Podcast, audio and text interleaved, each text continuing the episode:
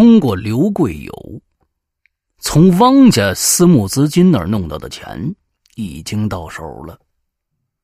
因为处理火葬场的收尾事情，孙龙啊，不得不多在这儿啊待了好几天，才带着这一队的人马凯旋而归。回到上海，那孙龙高兴的跟芬姐啊汇报领功。可是司徒影、单子凯他们可没那么好受啊。老韩的病情是每况愈下呀，现在就连下床。都得有人扶着了。大家希望尽快把师傅呢送去医院，可芬姐却坚持要等到这拍卖会完成，要把陆中利用的是完完全全，才肯放人的。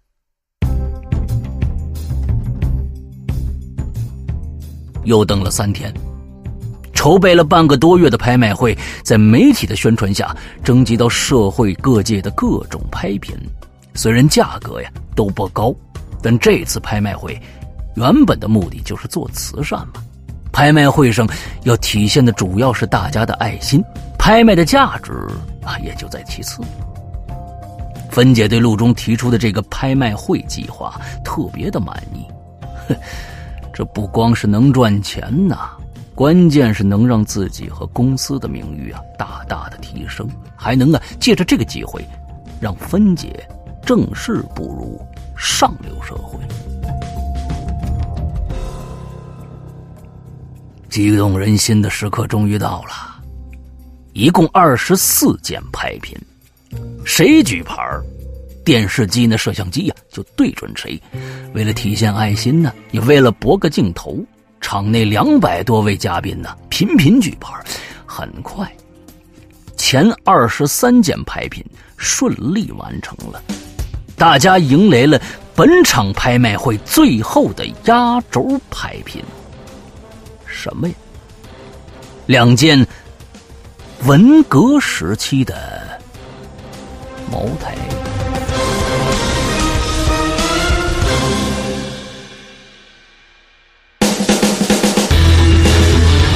一个匪夷所思的烧脑故事。五个行走江湖、叱咤风云的千术高手，十六个惊心动魄的完美骗局。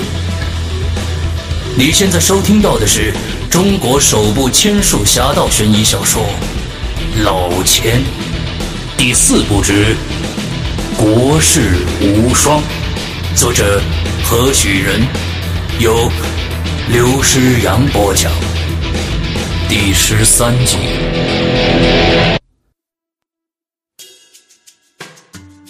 主持人介绍过拍品的来历以后，宣布最后一轮竞拍开始，底价是十万。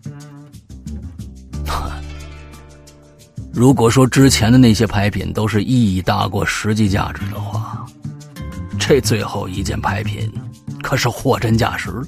很快呢。就有人以二十万举牌了，接下来追涨声此起彼伏，没想到过了百万大关了。不过呢，过了百万大关以后，这举牌人呢，就剩几个了。经济实力不够的玩票的已经都被淘汰了，剩下来的可全都是货真价实的有钱人。叫价呀，很快追到了两百万。继而呢是三百万，最终啊，缓慢的达到了四百万，紧接着追到了四百五十万。这时候场上就剩三个买家举牌了。不过呀，不论谁叫出天价，都有个戴眼镜的漂亮女人呢举牌应价。最后，这位名媛叫出了五百万的天价。主持人被这个高价搞得是异常兴奋呐，高举小牌大喊：“还有更高出价的吗？五百万一次，五百万两次，五百万三次，成交！”这拍卖大厅里啊，响起了经久不息的掌声，和之前那些短暂而热闹的掌声比起来，这一次的掌声。显得格外隆重而绵长啊！是啊，太有钱了，两瓶茅台五百万呢！最后，芬姐上台讲话，啊，宣布拍卖会圆满成功啊！很快的，他就会把这笔钱呢投入到基金会的第一次大型活动的运作之上，还请社会各界爱心人士多多关注。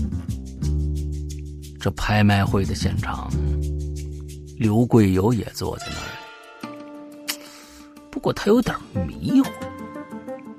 这酒呢，是以他的新身份张嘉欣的名义送拍的。虽然拍出高价五百万，但这笔钱是善款呐！啊，如果没搞错的话，根本就不会落入自己的口袋呀。可是呢，坐在他身边的乐乐拍了拍他的肩膀，告诉他别担心，他是自有安排。让他明天呢去他现在住的酒店楼下的小店等他，他们一起去银行把这干干净净的四百五十万转入他的账户。哎，既然是乐乐说的，刘贵友就听啊，已经听了他那么多的吩咐了，做了那么多想都不敢想的事儿了，而且呢，关键是这些事儿全都成功了。那现在的他呢？根本不怀疑乐乐。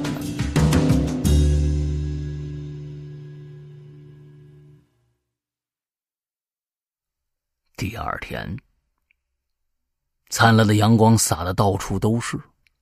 春天里，太阳都是暖洋洋的。此时的电视啊，正在播放着一段爆炸性新闻，说某私募资金。有两千五百万的巨款被人以融资的名义给卷走了。刘贵友坐在路边的小店里，无聊的看着新闻，报以冷笑。他正在等着刚点的小菜呢，同时也在等乐乐。可是啊，直到这饭菜全都吃完了。乐乐还没到，最后那一大碗的汤都冷透了。刘贵友的心也凉了。抱着最后试一试的心态，刘贵友呢打了那个烂熟于心的私人号码，跟自己猜的一样。对面传出了“对不起，您拨打的号码是空号。”直到这个时候，他才明白啊，那个守时的女人，那个答应给他四百五十万的女人，再也不会出现了。四百多万，说没就没。好在呢，现在自己恢复了自由身，跟汪家的关系也算断得干净。从今往后。他是真的要重新来过了，只不过是从零开始。刘贵友啊，不，他现在已经更名，他叫张嘉欣。张嘉欣起身笑了笑，看了看那晴朗的天空。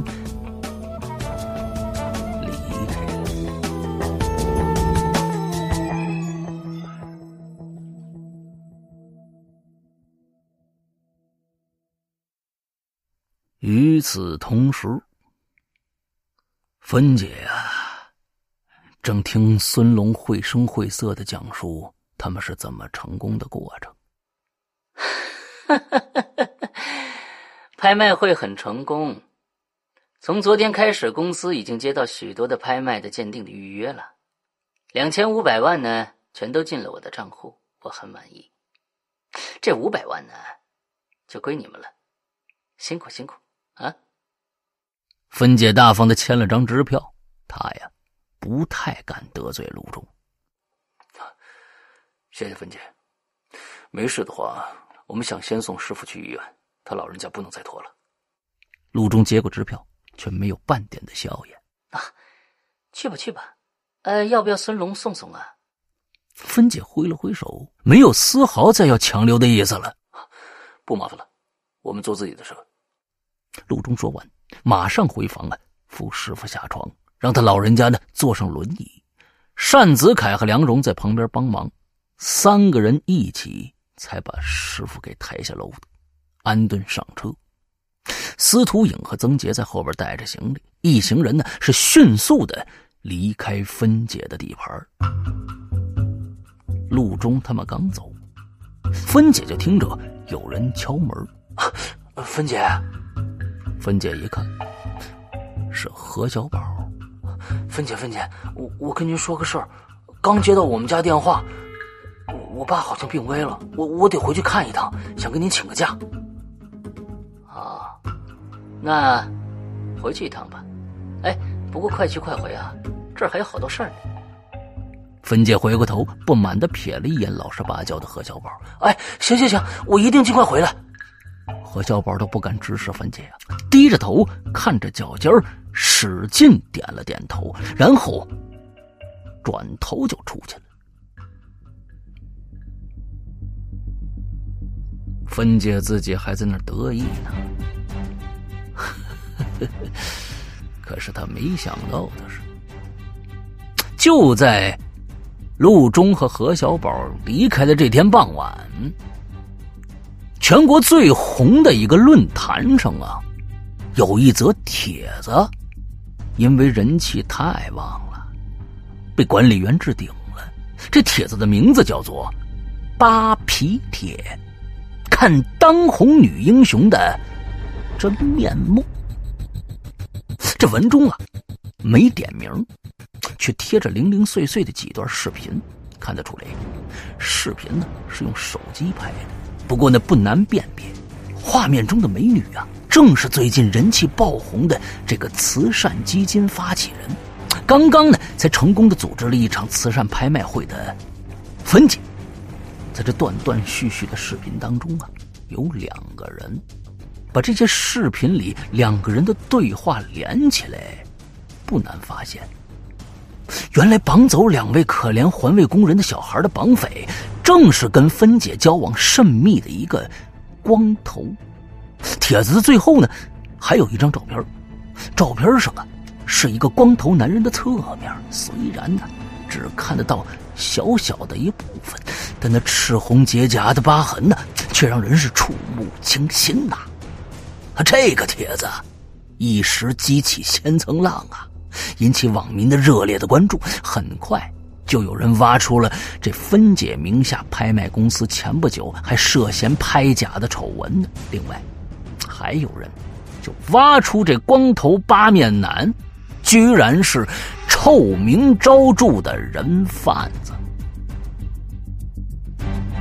芬姐呀，也突然就感觉到不对劲儿，他马上呢就给那个做专栏的这个女记者打电话，结果呀，人家回了一句话，说你自己上网查去。那芬姐呀，就赶紧上网。搜搜自己的名字，这搜索结果一出来，可把他吓坏了。啊！他马上就搜到那则有数十万点击量的帖子，心想：完蛋了，这一定是陆中搞的鬼呀！那些镜头只有他才有可能拍得到啊！视频中，陆中自己的声音做了处理，可是。芬姐的声音却相当逼真呐，这可怎么办呢？这芬姐马上叫来了孙龙。孙龙首先反应啊，就是赶紧查查账吧。无论如何，要抢在警方介入之前，先把账上的钱转走再说。有了钱呢，就不怕没有机会东山再起了。可是，一登录网上银行，芬姐和孙龙都愣了，账上就剩两块钱了。公司啊。原本就有几百万的周转款，加上拍卖款和司徒营搞来的两千万，总共是三千多万呢。现在就剩两块了。芬姐两腿一软呐，瘫在椅子上了。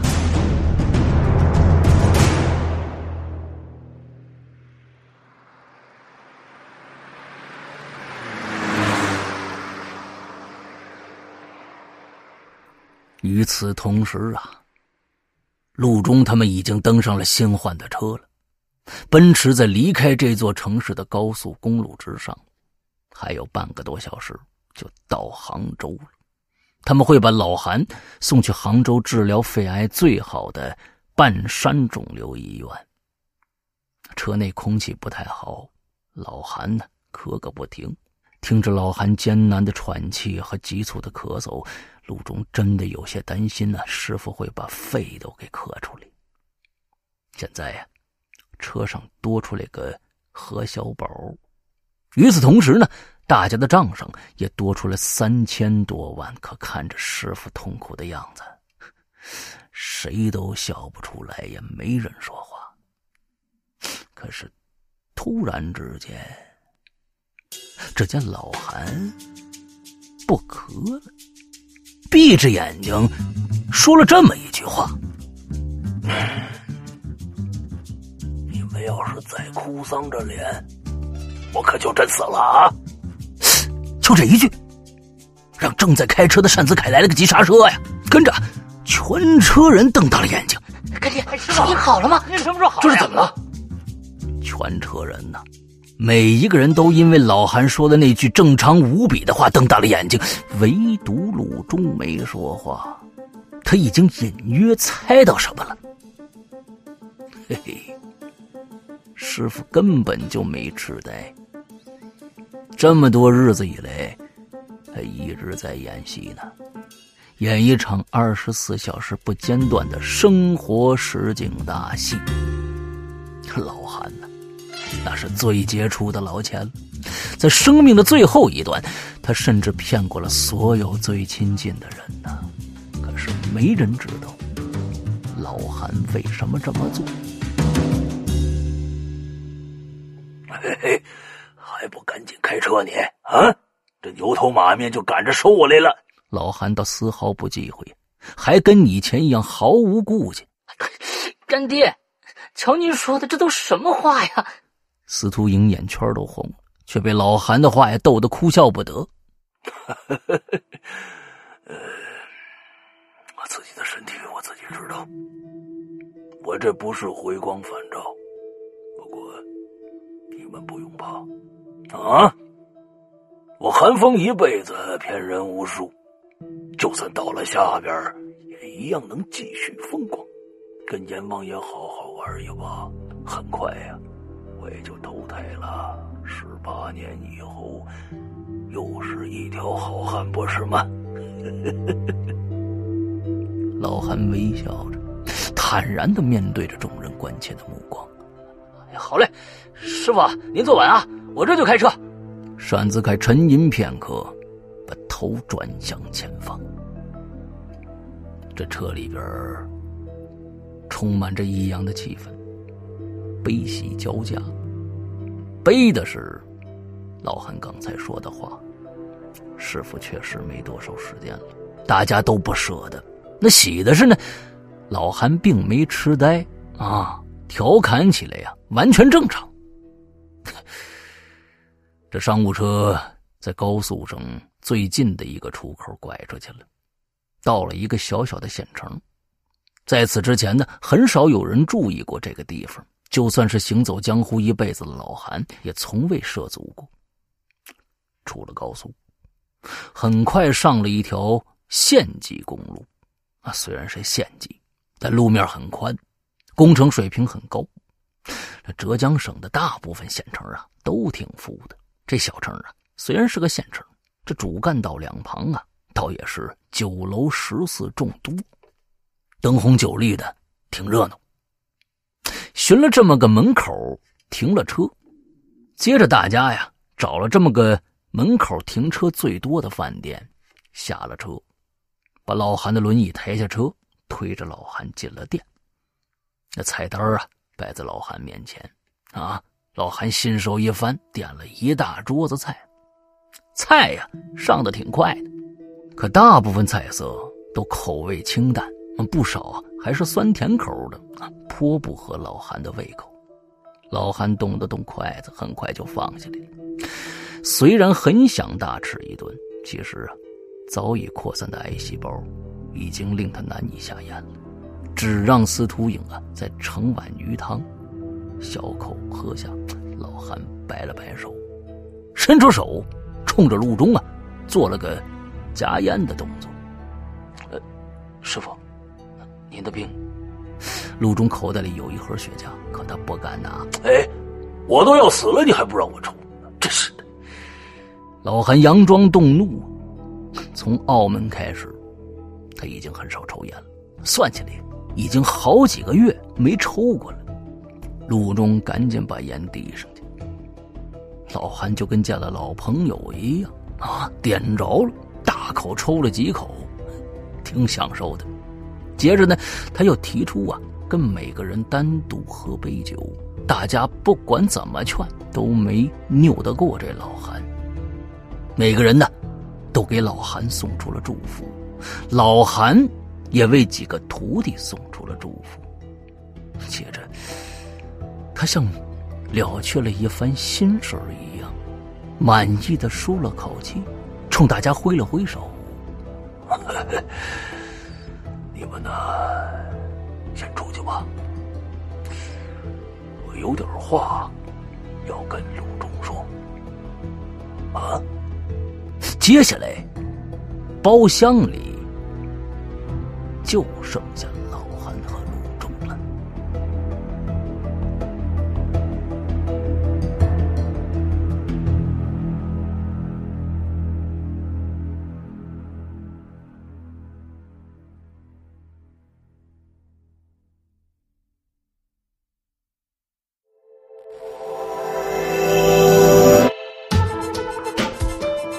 Hello，听故事的朋友们，欢迎来到我们为你营造的听觉想象空间。我深深的知道，你我都是同一类人。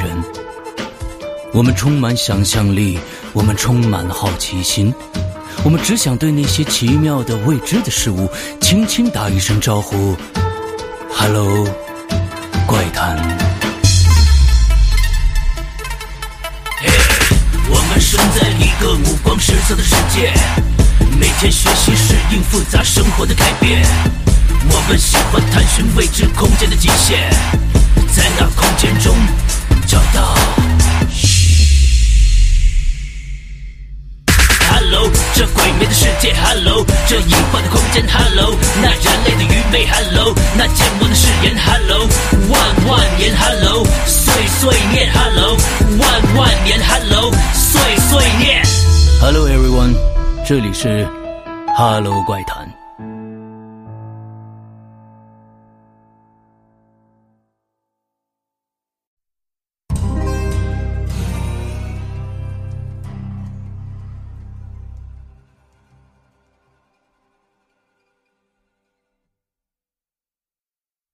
手里的雪茄已经熄了，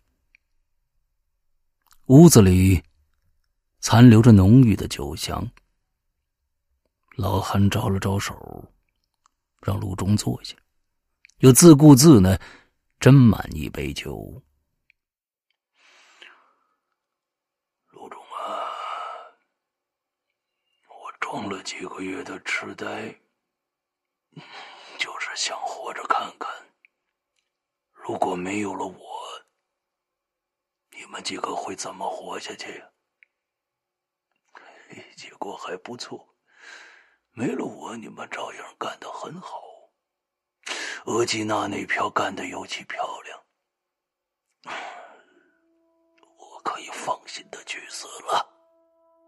老韩把背靠在椅子上，显出刚才没有的疲惫。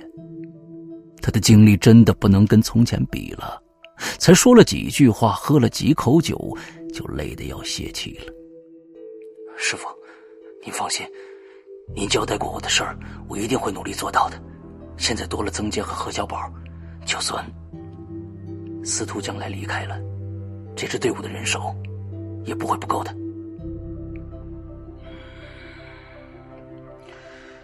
那个何小宝。你觉得能行吗？我觉得他行。这小子虽然年纪不大，但我跟他挺投缘的。那种感觉就像，呃，就像当年您遇到了我。呃，对不起，师傅，我这么说太自大了，好像自己跟您一样了。您有所不知，这次的收入能达到三千万，就是因为他，是他陪老板娘去银行为基金会开户的时候，调换了一张身份证，户主呢变成了一个另外和老板娘同名同姓的人，最后拿到存折的时候，老板娘只看了上头的名字是自己，也就放心了。那身份证是高仿的，何小宝找了个女人拍照。请人呢，特意做的。就在账户设定的第二天，他让那个女人带着身份证去给基金会的账户啊办了个自动转账的业务，时间就定在拍卖会结束以后，买家们付完款的第二天，账户上的所有钱都会转到另外我开的账户上。这点子是他想的啊，是我想的，他做的。不过。第一次接触这种事儿，他能做到完全不被老板娘识破，也算不错了。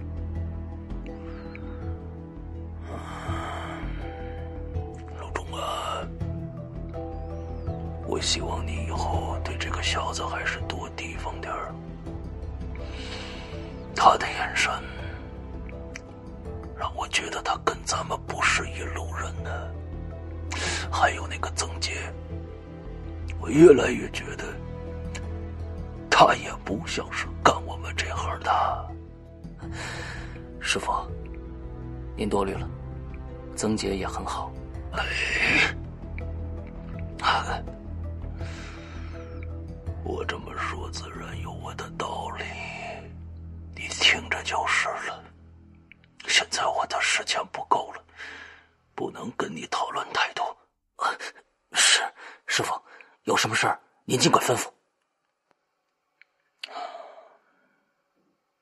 其实啊，我最想跟你说的是振兴门派的事儿你呢，不必放在心上了。师傅，您哎，听我说完。其实自从上次听了神叨叨说的那一番话以后。我就一直在想，究竟我要做的事儿是对是错呀？是否还有必要振兴这个门派呢？这些日子，我是不用操心你们怎么赚钱，怎么应付各种来路的人，每天呢。我都在考虑这个问题。今天，我算是想通了。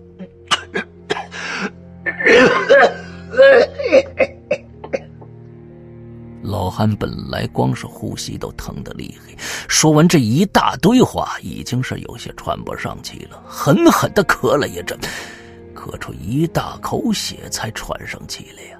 师傅，你。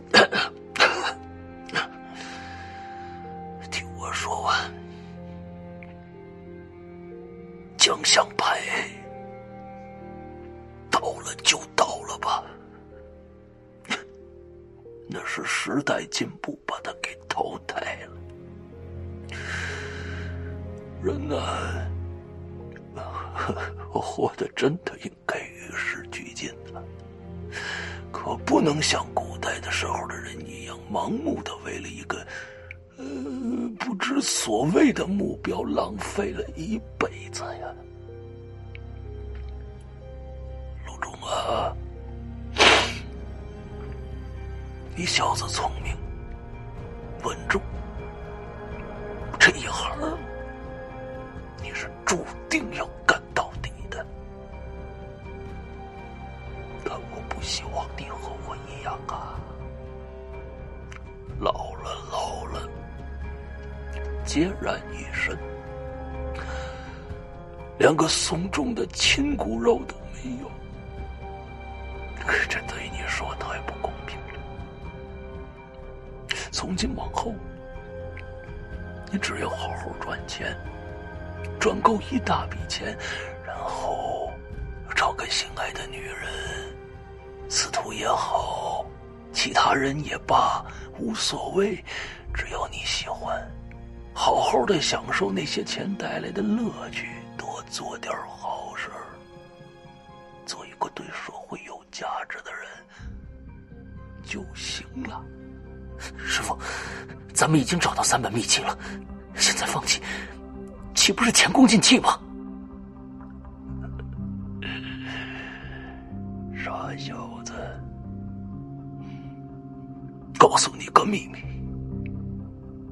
最后一卷《阴药篇》在我手里呢。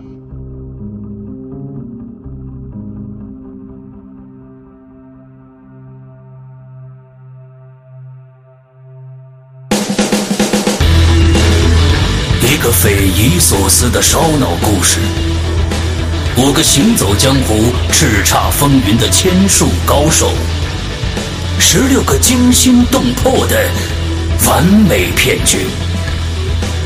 你现在收听到的是中国首部千术侠盗悬疑小说《老千》第四部之《国士无双》，作者何许人，由。刘诗阳播讲第十四集。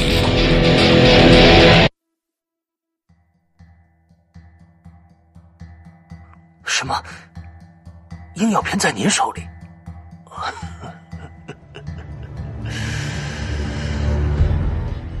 想起沈叨叨那些话呀，有道理。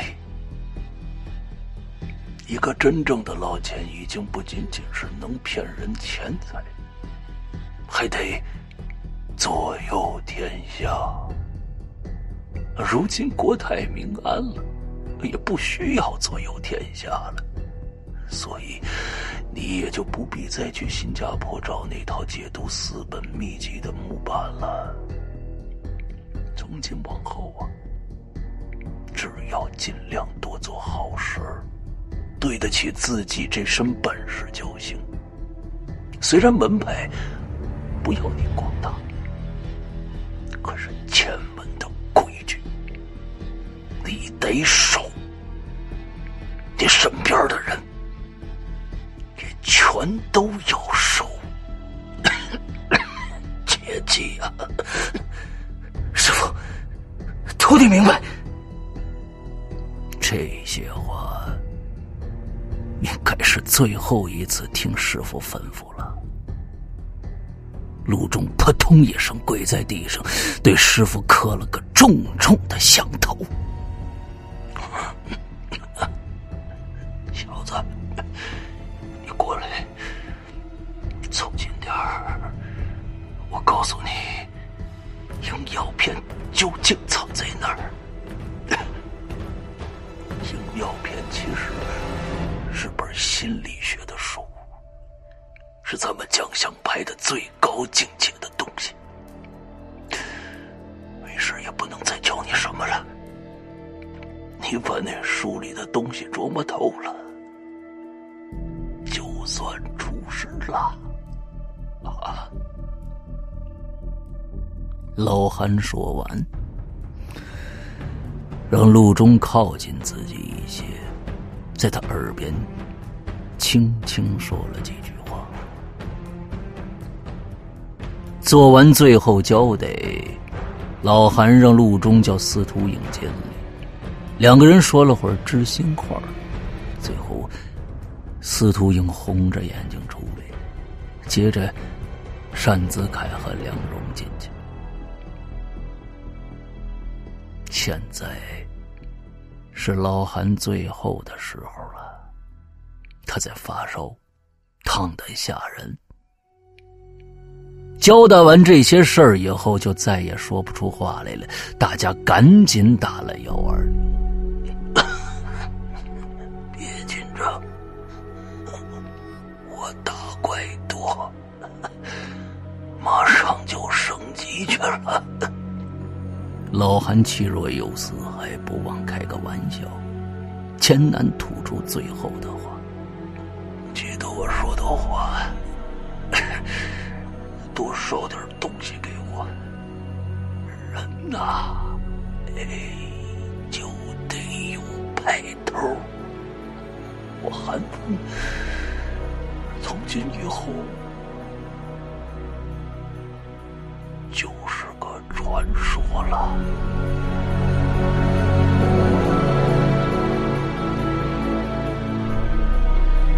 说完话，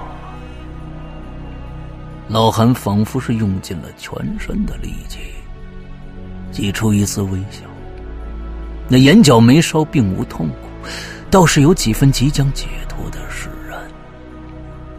十分钟以后，救护车来了，老韩被七手八脚送上车。救护车上，护士要为老韩插上氧气管。可他老人家摆摆手，把头扭到一边，冲着路中做了个抽烟的动作。那护士和医生可不管这些呀，大声制止说：“救护车里不准吸烟。”求你了，求你了，老人家最后一点想法了，你给通融通融。鲁中给护士和医生一人塞了两百块钱，得到一个白眼之后，也得到了护士假装看不见的认可。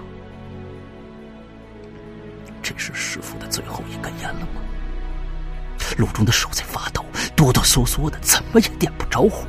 是司徒影帮忙，两个人费了劲才点着的。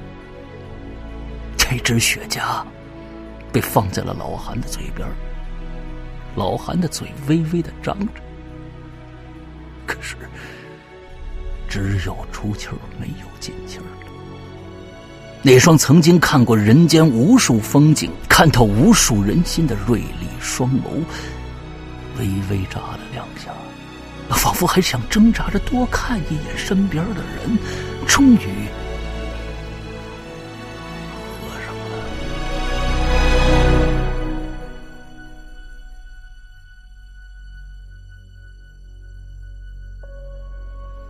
医院用尽了各种抢救办法。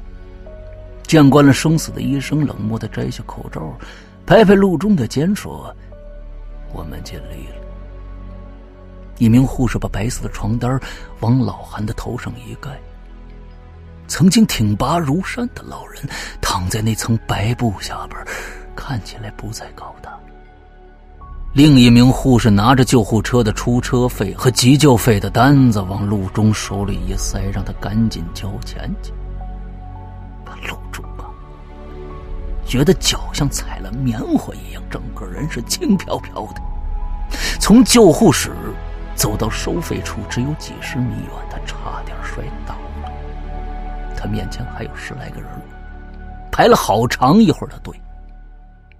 虽然站了很久，可他已经感觉不到时间的流逝了，脑子里都是空白一片的。交完钱。他连找的钱都不拿，拿了几张单据，又轻飘飘的飘回急救室。可病床上已经空了，师傅已经被推走了。人死如灯灭呀，路中眼前一黑呀。这一刹那，他只觉得自己的魂仿佛也追随着师傅的方向，一步一步朝着黑暗。走去，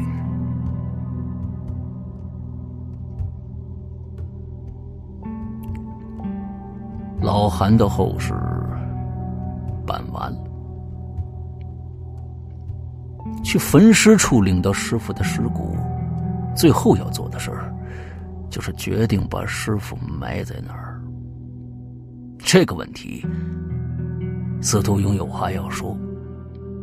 老韩临终前。对他交代了，等陆中去南京取回最后一本秘籍，把他的骨灰带去上海，在他小时候跟随师爸生活过的那个老弄堂，找个地方挖个坑，种棵树，把骨灰呀撒在树下，也算是入土为安了。刘哥，你这么说，咱们现在就要出发去南京了吗？听完司徒影的话，单子凯马上在 GPS 上搜索去南京的路。没错，师傅唯一的遗物就是那本秘籍了。解放前，师傅在南京路推牌九，赢了那个院子，那是师傅唯一的房产。他没住多久，把秘籍藏好就云游去了。后来解放，院子早就被人收了。咱们现在去的话，可能没那么容易。如果院子还在，里边一定住着人。陆中想要告诉大家，此行可能不会太顺利。接着，商务车离开火葬场，大家把手伸出窗外，朝空中扬了一把黄表纸，异口同声的喊道：“师傅！”上路了。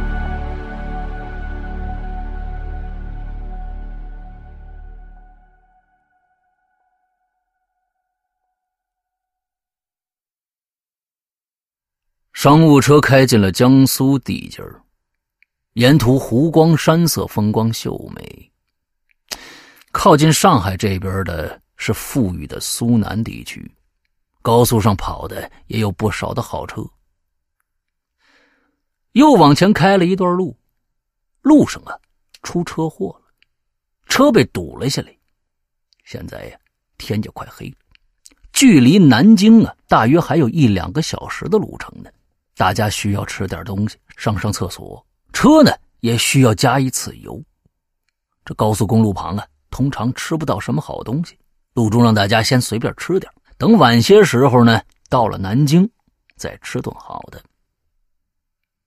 从卫生间出来，陆中在加油站旁的小超市里挑点零食，顺便呀等大家出来。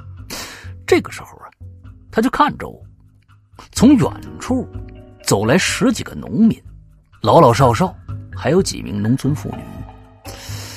不过这几个人呢，都灰头土脸的，而且呢，看上去啊，都不太高兴。这些人呢？在超市门口站下了，没进超市，只有走在最前面的两名村干部似的老大爷进店去了，其余人呢全在外边等。这老大爷一见店长就鞠躬，然后呢递上一支烟，可这店长拒绝了。哎呦，大伯呀，怎么又来了呢？我我这做生意呢。店长有些不悦的埋怨着。大侄子。这能不能跟老板商量商量啊？把你们那加油站的仓库借我们住几天呢？求你了！那不行，老板肯定不答应。那里边连个窗户都没有，你怎么能住人呢？哎呀，大侄子，要是不帮我们了，大伙可就只能睡猪圈了。我们这大人受得了，那孩子怎么办呢？大伯，大伯，我这也帮人打工呢。哪能做这么大的主啊？再说那老板也不在，去南京办事儿了。哎呀，这这可怎么好啊？大爷叹了口气，跟身边的大爷呢对视了一眼，为难的看着门外正在等消息的村民们，也不知道怎么跟他们交代才好。两位大爷正为难，陆中过来了。呃，不好意思，大爷。刚才听你们说话，我无意中听了几句，啊，不知道遇到什么难处了，为什么要去住猪圈呢？哎，您您是？店长帮大爷问道。哦，我是过路的。哎呦，小伙子，你你是不是记者呀？哎，你就算是记者，也不敢报啊！大爷盯着陆中打量了一番。陆中身上啊，还穿着那全套的黑西装，一看呢就是有钱的城里人。啊，您老真是有眼光啊！我还真是个记者。您有什么事儿啊？尽管讲，我先听听看好吗？陆中顺水推舟的应承着。你你记者证呢？另一个大爷警惕的问着。啊，记者证没带在身上，家里老人去世了，今天料理完丧事儿。刚刚回来，您放心，跟我说说，不会有什么损失的。啊？两位大爷盯着陆中好一番打量啊，那童叟无欺的招牌微笑打动他们了。最后啊，大爷终于说出了自己的遭遇。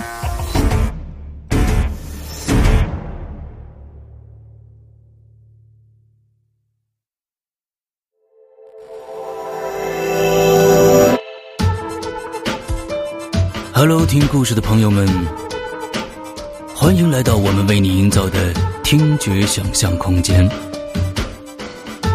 我深深的知道，你我都是同一类人。我们充满想象力，我们充满好奇心，我们只想对那些奇妙的未知的事物轻轻打一声招呼：“Hello，怪谈。”生在一个五光十色的世界，每天学习适应复杂生活的改变。我们喜欢探寻未知空间的极限，在那空间中找到。Hello，这鬼魅的世界，Hello，这隐幻的空间，Hello，那人类的愚昧，Hello，那健忘的誓言，Hello，万万年，Hello，碎碎念，Hello，万万年，Hello。碎碎念。Hello everyone，这里是哈喽怪谈。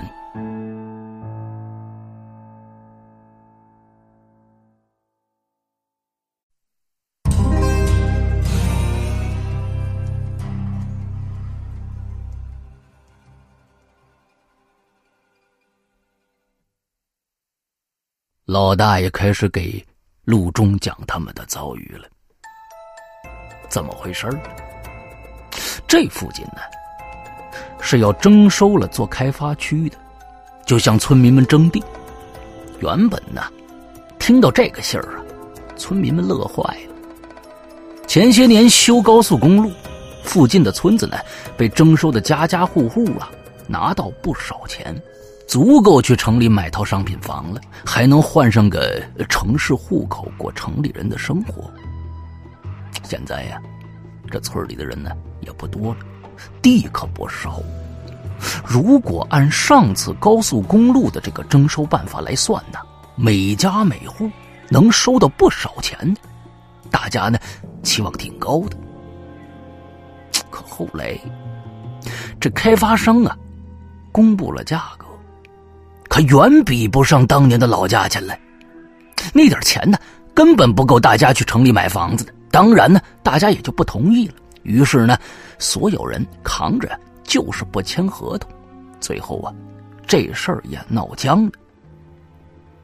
那开发商啊，也不知什么背景，把这推土机开进村了，也不管搬不搬家了，把村民的房子全给扒了。哎呀，您不知道啊。这我们这些老的呢，我们靠什么活呀？啊，我们是真没签这合同啊！他们就像土匪一样闯到村子里头，把我们房子给扒了。其中一个老大爷泪眼汪汪的说着：“啊，大爷，您说的意思我大概听明白了。不过，这搞开发区不是政府操作的吗？怎么能让开发商插手呢？这是违规的呀！”嗨，听人说呀，这开发商上头有人，一般人不敢动啊。呵，大爷，听您这么一说呀，我倒是更感兴趣了。哎，您把开发商的名字和公司告诉我吧，我一定帮您查个水落石出。鲁中掏出纸笔，很认真的记下了村名以及呢开发商的名字。啊，大家别急。一会儿啊，路通了，我会去南京呢，给大家买一些帐篷回来，委屈大家呀，在帐篷里住些日子。我会尽快帮你们查清楚问题，争取啊，得到相应的赔偿。大记者呀，怎么非亲非故的，你这样帮俺们，真是太谢谢你了，我我给你跪下。老大爷简直不敢相信自己的耳朵呀，激动的老泪纵横，双膝一屈。给陆中跪下了！哎，您您这是干什么呀？您快起来，快起来！这是要折杀我的呀！陆中忙不迭的扶起老人，正好啊，看着几个兄弟呀，上完厕所出来了。哎，凯子，快快快，帮我把老人家扶起来！这单子凯也不知道陆中到底干了什么呀，过去呢，帮着把老人家扶起来。俩人出了小超市，就看着我，那帮村民呢，还在后边指指点点的呢，满怀希望的看着陆中。单子凯赶紧把陆中拉一边去，问他究竟怎么回事啊，好事我刚帮大家拦到笔大买卖。陆中说完了，回头冲着村民挥了挥手。不是六哥，这怎么回事啊？单子凯不解的看着那些不起眼的村民，疑惑不解呀。都是天意。如果师傅还在，他也会这么做的。陆中一把拉开商务车的车门，就看到老韩的遗像正在里头微笑的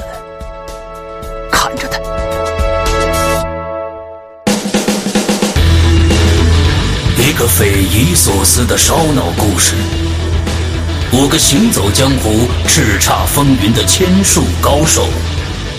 十六个惊心动魄的完美骗局。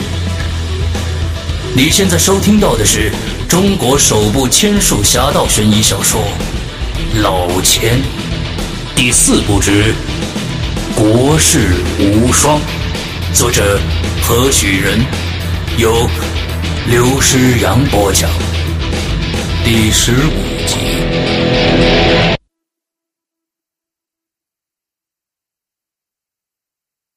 在去南京的路上，陆中已经把村民们的遭遇告诉了大家，大家呢都同意帮这个忙。到南京的时候已经快九点了，帮村民们采购帐篷，晚饭呢不得不又推迟一个小时。跑了好几家户外用品店，凑齐了二十顶帐篷，配上防湿垫和照明灯，足够村里的人呢凑合着住一阵子了。那两个老实巴交的村民呢，看着大记者和他的朋友们，真的把这帐篷买回来了，是千恩万谢。这现在已经是十一点多了，嘿，这顿晚的不能再晚的晚饭呢，终于可以开吃了。不过呀，那些经营正宗金鳞菜的大店呢，早都打烊了，几个人啊，只能去宵夜店对付一顿了。等到大家呀最后都放下筷子的时候，陆中就开始布置未来几天的任务。梁荣负责把那三千万的善款分作几批，转给那位曾经跟踪报道过分解的女记者，要求对方在网上公布基金会的状况和善款的运用。单子凯呀，带着这新人何小宝去调查那个开发商。司徒影和曾杰呢比较方便行动，调查开发商背后的势力。陆中啊，去找师傅的那本英药片。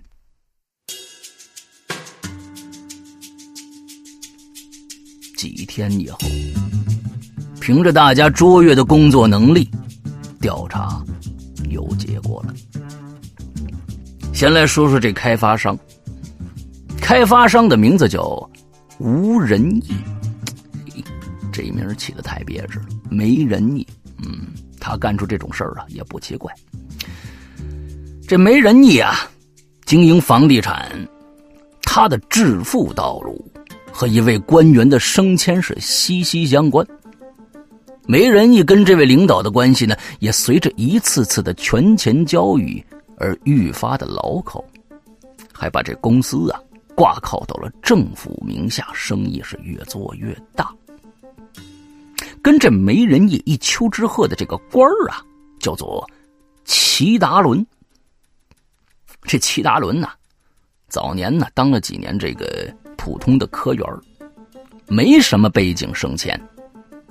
当年系统内呀，闹出了一桩丑闻。某个领导呢，跟一个貌美的。女下属有暧昧，结果呀，大老婆发现了，而且捉奸在床，闹得很凶。这齐达伦呐，啊，咬了咬牙，把这绿帽戴上了。跟那貌美女下属结婚了。不过呀，这可换来了平步青云，绿帽没白戴。啊，那位领导退位前呢，把这齐达伦呢安排到了最有实权的岗位。接着，凭着累积多年的关系网，这齐达伦呢，往上升了不少。不过呢，他也不打算再往上升了，心想啊，捞钱才是正经事儿。跟他合作过的商人都知道，这家伙胃口大，而且呢，这齐达伦还挺会装。人前抽软中华，没外人在呀，只抽一百五一包的九五至尊。这大家介绍完两个人的基本情况啊，已经断定这俩呀都是混蛋啊，不是什么好东西。绝对是可以下手的对象。陆中拿过梅仁义和这齐达伦的资料，仔细的看了看。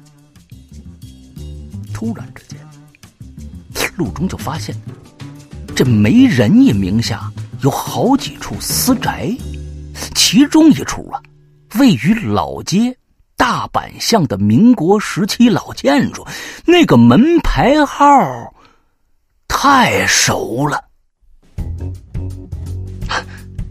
这可太巧了！就算咱们没碰上这档子事儿，也注定要找他的麻烦。哎，你们看，原来师傅当年赢到手那处老宅，被这个媒人一买下来了。真是这样，一定是干爹冥冥中帮咱们安排好了一切。司徒颖拿过那份资料一看，有些感慨。既然是师傅让咱们干这一笔，那咱们就得干得漂亮。大家说说，这两个家伙有什么弱点？啊，刘哥，我们跟了这几天，发现齐达伦很好色，大概是这绿帽子戴的太久了，跟老婆关系也不好。在外边啊，这齐达伦呢很放得开。单子凯这几天盯得很紧，用这观鸟仪监听。齐达伦不睡呀，他和何小宝啊也不睡。吴仁一这边这几年撞海了。具体多少我不知道，反正他盖起来的房子都卖得很贵。现在他还到处囤地，钱和地他都不缺，对女人的兴趣也不是很大。不过他对名声格外注意，很少有不良新闻传出来。司徒影这边也很有收获，花的力气不比单子凯他们少啊。还有，他好像很想进政协。另外啊。对自己小学毕业的这个学历很在意，这两年买了两个国外野鸡大学的文凭啊，撑门面。曾杰很细心的补充着：“一个爱女人，一个爱名气，这两点够是够了，不过总觉得还缺点什么。”陆中在屋子里呀，踱来踱去，进入了思考状态。房间里呢，也静下来。大家都在回忆着这几天看到的一切，希望能从中啊找到一点有用的线索。哎，呃，对了，吴仁义和齐达伦都有儿子，现在都在南京上大学呢。这两家呀，大人关系好，可这两个小子不行。前不久啊，还为了追女生闹翻了。哎，小宝，这都你查的？单子凯惊讶的看着何小宝啊，这些天。他们俩人都在一起，这小子好像没单独行动过呀。啊，您您休息的时候，我我加了点班。何小宝不好意思挠了挠头。这就行了，加上官二代和富二代，这事儿妥了。鲁中满意的拍了拍何小宝的肩，一个完美的计划在脑中时。迅速形成。接着，鲁中宣布放假，让大家好好休息两天，等到他最后把计划定下来，再统一行动。大家收拾收拾东西，回各自的房间了。陆中的屋子里呀，只剩下何小宝一个人不肯走。陆中问他有没有事儿。何小宝说：“呀，想帮陆中打下下手，学点东西。好，小何，我在加入这支队伍后，师傅第一次教我的就是看人。这看人跟看病是一样的，讲究望闻问切。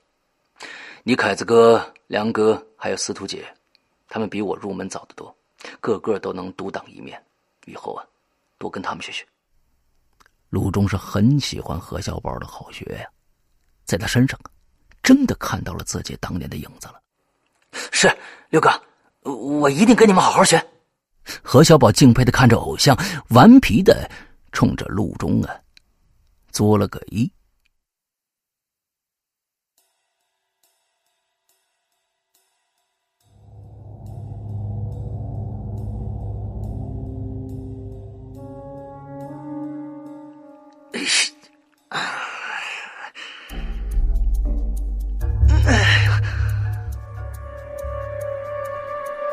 齐达伦觉得身上汗水滑腻腻的，很不舒服，胸口闷得慌，脑袋重的像塞了块石头。刚才呀，在他眼前有什么东西闪了两下，他闭着眼睛都能感觉得到。要不是那两下闪光，他还醒不过来呢。现在。他还不能立刻把眼睛睁开，可意识慢慢开始恢复。如果没记错，他现在应该是在车里头。齐达伦想了想。很确定的回忆起昨天晚上是自己的生日，一大帮同事和社会上经商的朋友们欢聚一堂，喝了个痛快。后来，如果没记错，有俩美女跟他上车了，说好的三个人一起玩就在车上，一个机灵，齐达伦猛地睁开眼睛。车里实在太闷了，他想赶紧开窗，让新鲜的空气进来。他一扭头啊，就发现身边的副驾驶位上坐着个高大的美女。他看了看，对了，他对这位美女印象很深。昨天晚上见到两朵姐妹花的时候，她们出众的身材和精致的妆容，似乎是专业的模特，迷死人了。齐大伦呢？赶紧拍了拍美女的肩膀。美女，醒醒，该回家了。可美女没反应。美女，齐大伦见对方动也不动，绷紧了神经。刚才碰她的皮肤似乎冰凉冰凉，该不会是……这可坏了！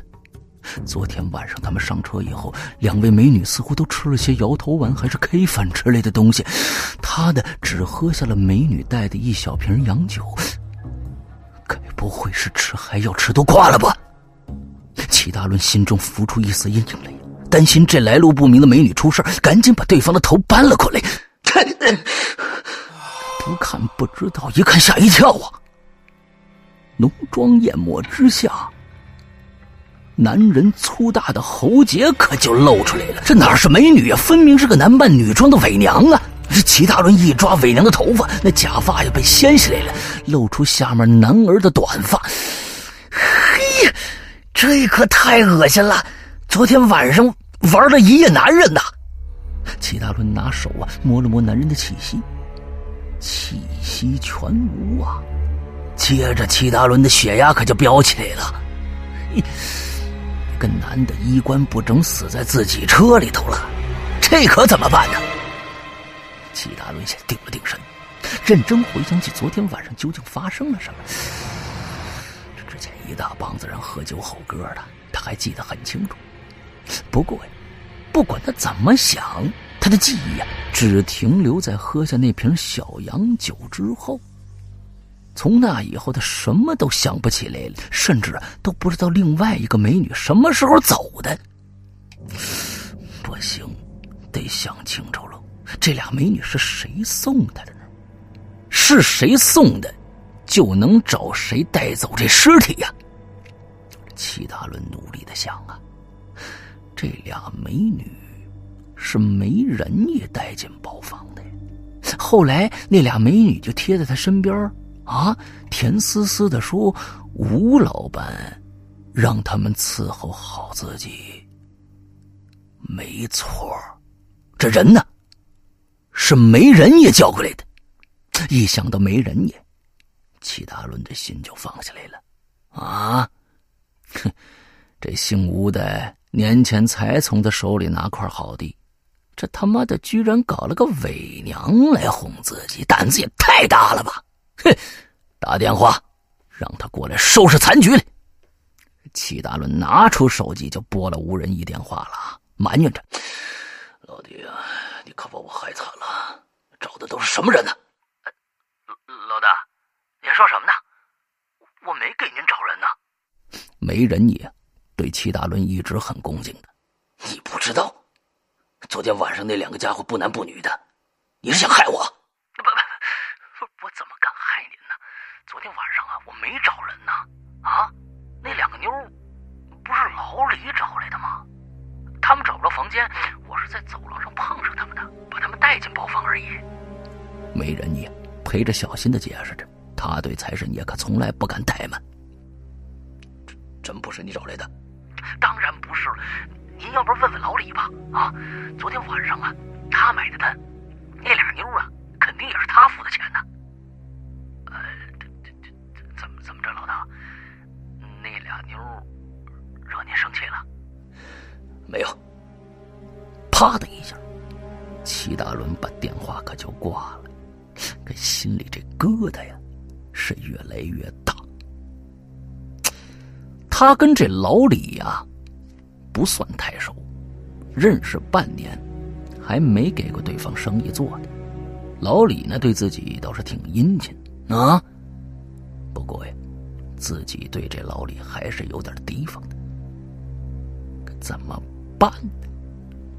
这尸体每在他身边多待一分钟，就多一分危险呢。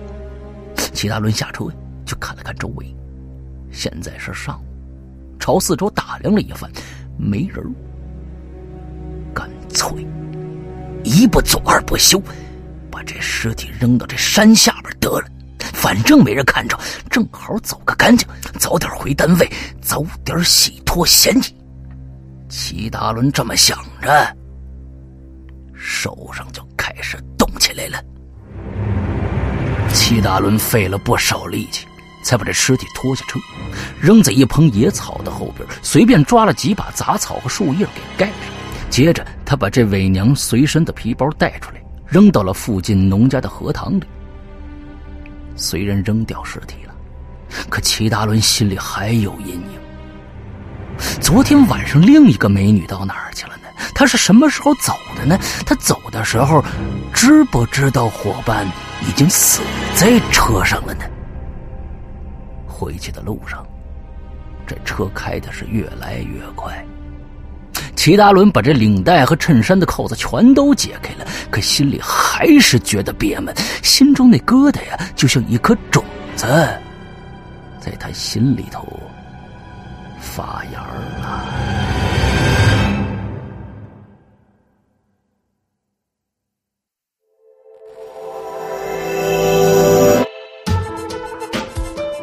Hello，听故事的朋友们，欢迎来到我们为你营造的。听觉想象空间，我深深的知道，你我都是同一类人。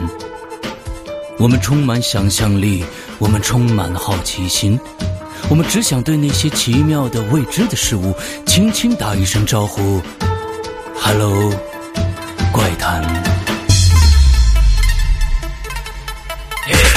我们生在一个五光十色的世界。每天学习适应复杂生活的改变，我们喜欢探寻未知空间的极限，在那空间中找到。Hello，这鬼魅的世界，Hello，这隐患的空间，Hello，那人类的愚昧，Hello，那健忘的誓言，Hello，万万年，Hello，碎碎念，Hello，万万年，Hello，碎碎念。Hello everyone。这里是哈喽怪谈。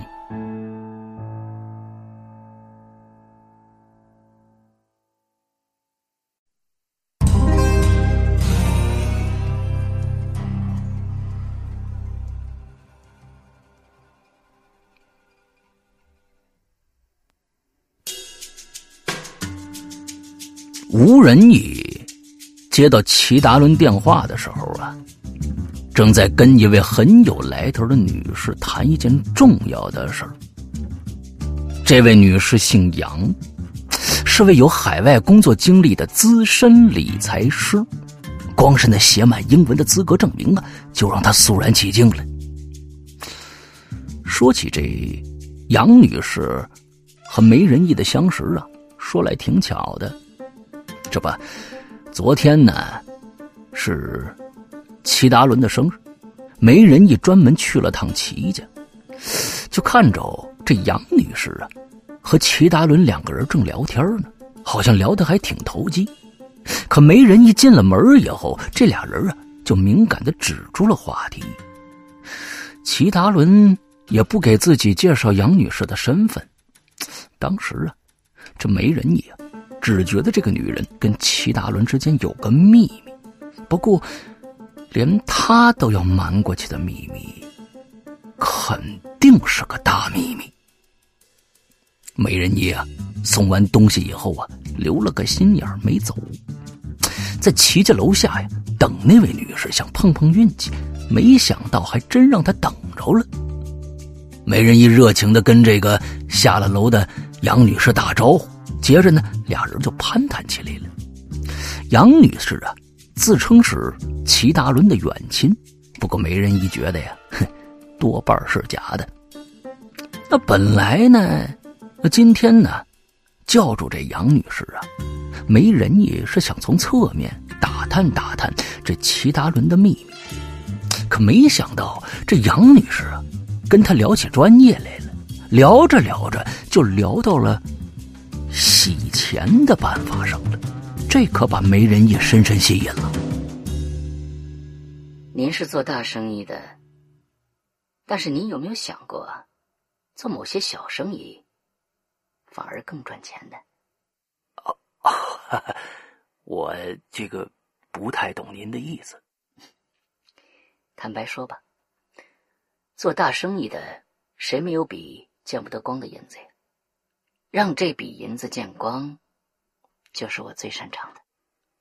哎呦，那您您是专业人士，给指点指点，指点指点。这么说吧，您太太一定去过美容院，对吧？啊，没错啊，可这跟咱们要谈的事儿有什么关系啊？您觉得美容院赚钱吗？可能赚吧，这我不太了解。这小生意啊，我也不做。一家美容院是小生意，十家、二十家连锁美容院呢？您觉得还是小生意吗？这个 我还真没想过。这么说吧，我有办法帮您开设这样的连锁美容院，还能帮您找到成百上千的钻石会员，每一位会员都会为您的美容院带来成千上万的消费，这些就是利润。哦哦哦，原来是这样啊！我得好好想想。您您说的这个办法好像可行。听完这个，媒人也心里活动了。这政府下拨的拆迁款呢，有一大半啊，被他搜刮到自己身上了，数目可不小。万一有人查账，肯定有麻烦。这位杨女士的办法，或许能试一试。不是好像可行，而是的确可行。好了，今天不能跟你多聊了。呃，您跟齐大哥的关系我是知道的。下一次啊给您介绍个好朋友，您绝对会喜欢。哎呦，那那可感情好。呃，能不能问一问，您那个好朋友做什么的呀？他呀，他可神通广大了，算是社会活动家吧。啊，对了，比尔盖茨成了清华大学的荣誉博士。您知道吧？啊，这这个我听说过，世界首富新闻呢，我还是挺关注的。那就是我朋友帮忙联系的。哎呦，那可厉害了！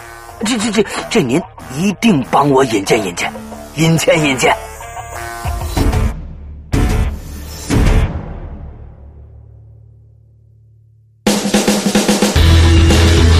一个匪夷所思的烧脑故事，五个行走江湖、叱咤风云的千术高手，十六个惊心动魄的完美骗局。你现在收听到的是中国首部千术侠盗悬疑小说《老千》第四部之《国士无双》，作者何许人，由。刘诗阳播讲第十六集。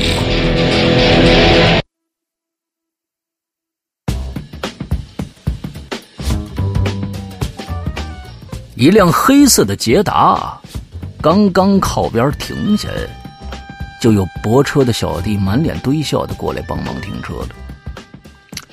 这辆车的主人呢，是这酒店的熟客了，在富二代中。颇有名气的吴家大少吴天宝，这富二代怎么开捷达呢？嘿，这捷达可不是普通的捷达，里里外外改装啊，花了好几十万，据说呀，能飙得过法拉利。其实呢，吴天宝不太想来这家俱乐部。就在半个月前，他看中了一妞，被齐浩哲在众目睽睽之下给抢走了。他觉得太丢面子了，再也不想来了。可是啊，今天来的目的呢，是见个新朋友，也是个富二代。吴天宝走进包厢的时候啊，一帮这个纨绔子弟呀，已经在里边玩起来了。吴天宝走进来，坐在沙发上，往旁边一看，就看着一个生面孔。哎呦，天宝来了！来来来来，过来过来，介绍一下啊，赵大宝啊，刚刚加入咱们拉风队的。他们家呀，在国外经营两家米其林二星餐厅，摇骰子很有一套啊！来来来，一起玩一起玩。吴天宝的死党啊，赶紧给他介绍这位新朋友。算了算了，今天不舒服。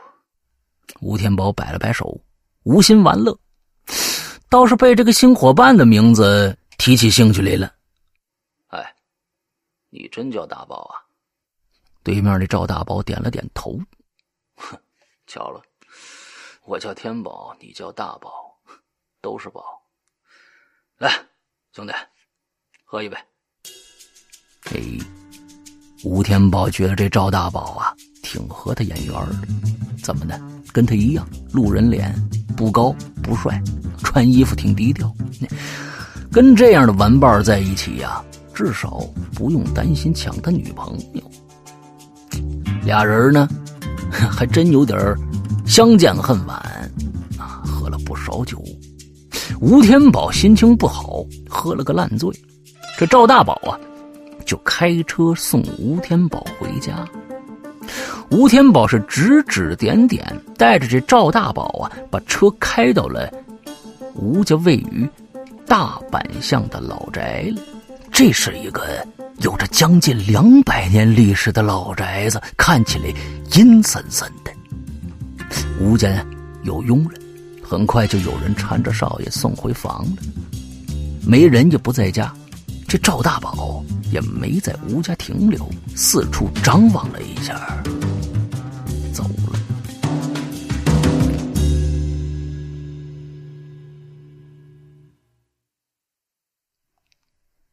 喝酒这种事儿吧，有了第一次就有第二次。吴天宝第二天睡醒了，回学校上两节课也听不进去，就想着呀。嘿这赵大宝兄弟不错啊！这边上着课呀，就边发微信说想请对方吃个饭。正好呢，赵大宝就在附近呢，跟女朋友在一块儿呢。中午仨人约着一起在学校附近的饭店见面。吴天宝来到饭店，就看着赵大宝和女朋友了。赵大宝这女朋友啊，叫小米。这女孩的小模样可太棒了啊！金黄色头发，蓝色美瞳，双层假睫毛，香奈儿包包外加超短裙说的是香港嫩模也有人信呐啊！吴天宝被小米的漂亮给惊呆了，啊，吃着饭呢，一个劲儿冲这赵大宝竖大拇哥，说：“这你小子有能耐。”这饭吃着吃着呀，小米呀接了通电话，起身就要走。这赵大宝怎么留都留不住。没过多久，小米自己出饭店去了，上了一辆宝马迷你车。这吴天宝一看这车，再一看这车牌哎，大宝，喂，你认识齐浩哲？嗨，不认识。不过我偷偷看过小米手机，追他那人好像确实姓齐。靠！早他妈说呀！这吴天宝猛一拍桌子呀，赵大宝吓了一跳。你要是早说呀，我怎么都拦这小米不让他上那车了？天宝，你你认识那人啊？他妈那狗娘养的，也抢过我的妞！看着远去的宝马车呀，这吴天宝恨不能从眼睛里射出两颗子弹来。兄弟，咱俩应该合起来想个办法，收拾收拾这混蛋！行啊。我跟小米其实认识才一个月，感情倒是不是太深，就是他妈咽不下这口气。我可不是凯子，我要把他追回来，再把他甩了。赵大宝也不是个省油的灯啊。行，就这么干。他妈要是齐家的大人倒了，我就不信齐浩哲身边还能留住谁。兄弟，这儿不是说话的地方，一会儿啊，跟我回家去。咱俩呀，商量商量。就在这天下午，赵大宝第二次进入吴家的宅子，而这回他可是有备而来呀。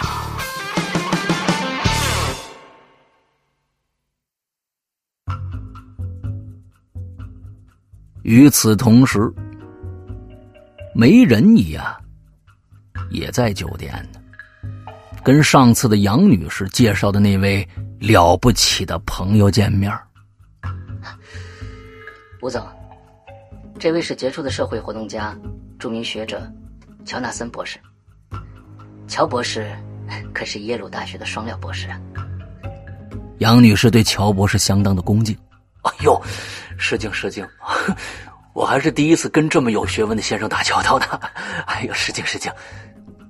吴仁义见过各种商人和当官的，唯独跟搞学问的人呢，没打过什么交道。他这个小学毕业水平的半文盲，对有文化的人呢，是打心眼儿的崇拜。客气客气。呃，我比较佩服你们做生意的，啊，学问谁都能做，啊，这钱呢，不是谁都能赚到的啊。乔博士微笑着点了点头。这乔博士啊，是个不太胖的胖子，金丝边眼镜，经典的西装三件套，嘴里呀叼了个海泡式的烟斗，啊，很书卷气，很有气质。吴先生，您不必太拘谨啊。乔博士呢是个热心肠，经常帮朋友的忙，这一点呢在圈子里可是很有名的。呃，比方说，您如果想成为某所大学的荣誉教授啊，或者荣誉博士之类的，我们乔博士呢，可以帮您做到。杨女士一边给两位倒着茶，一边说着：“哎呦，您您说的是真的吗？荣誉教授、荣誉博士，这想当就能当上啊？” 吴先生啊，我跟您这么说吧，当今世界还真没有钱买不到的东西呢，只不过要看您肯付出多大的代价了。哎呀，您能不能跟我说一说，这要怎么操作呀？没仁义的眼光啊，望向了乔博士。接着呢，乔博士就开始摆事实、讲道理，讲了一些操作过的例子。可说着说着，哎哎，那那，您您您等等，嗨，我这我听您这么一说，好像这个代价挺高。如果要花个几千万买一个什么荣誉的名头啊，嗯嗯，那我还是不必了哈。我去外国找个野鸡大学办个文凭，也花不了几个钱。吴仁义心里打着小算盘啊，他心想：我这钱也不是大风刮来的呀。性急了不是，吴大哥？您先听听乔博士把话说完呢。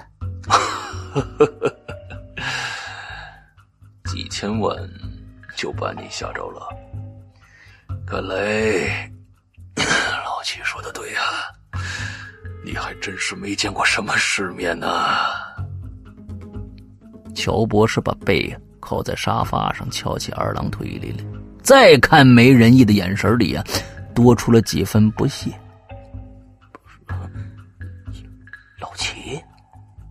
没人也。赶紧看了看杨女士，杨女士冲他点了点头。嘿，没想到这齐达伦已经走到他前面了，这可让梅人也心里多赚了几个小九九啊！啊，哎呦，我是没见过世面，您您见笑，您见笑。呃，您接着往下说。嗯，知道实验室吧？实验室，啊，每所大学都有不少的实验室，其中有一些重点实验室很重要。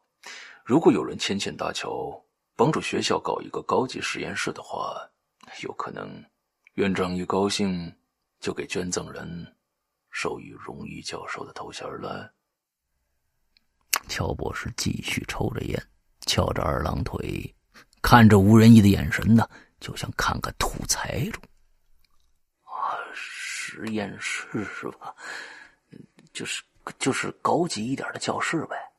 哎呦，不过那教室里面的设备那可值不少钱呢，那都是高科技呀。吴仁义做这么多年生意了，对钱啊太在意了。好吧，那咱们就说说最便宜的吧。老吴，你是做建筑的。如果用自己的人工捐赠一所游泳馆，这可是最便宜的了。条件一降再降啊！这乔博士的眉头已经皱起来了，显然他对这单生意能否谈成都不抱什么希望了。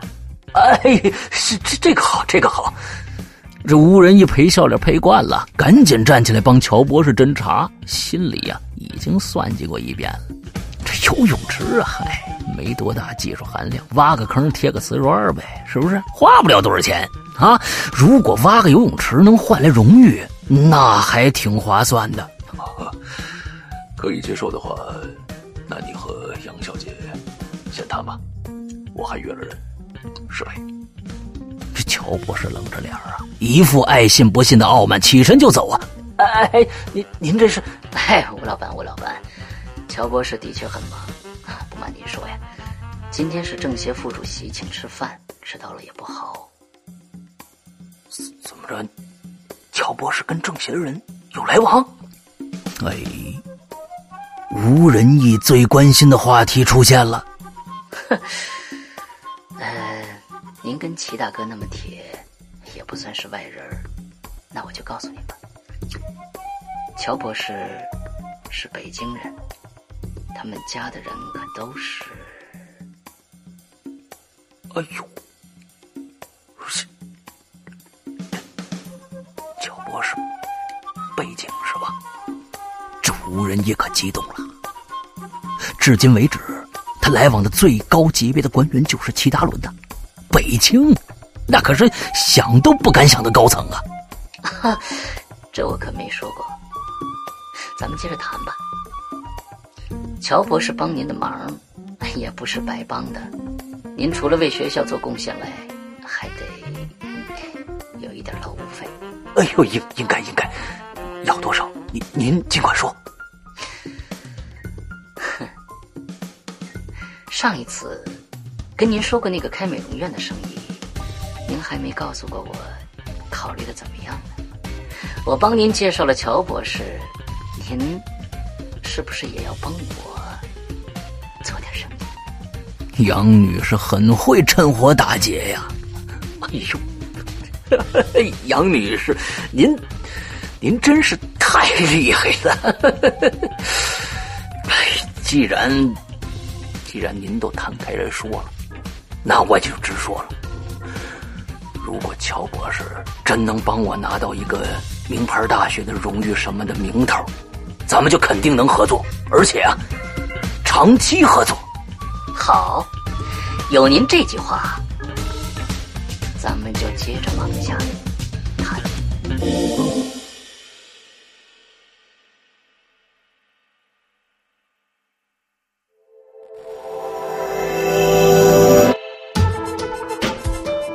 Hello，听故事的朋友们，欢迎来到我们为你营造的听觉想象空间。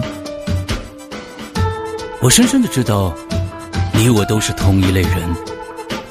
我们充满想象力，我们充满了好奇心，我们只想对那些奇妙的未知的事物轻轻打一声招呼：“Hello，怪谈。”生在一个五光十色的世界，每天学习适应复杂生活的改变。我们喜欢探寻未知空间的极限，在那空间中找到。Hello，这鬼魅的世界，Hello，这隐患的空间，Hello，那人类的愚昧，Hello，那见闻的誓言，Hello，万万年，Hello，岁岁念，Hello，万万年，Hello。岁岁念，Hello everyone，这里是 Hello 怪谈。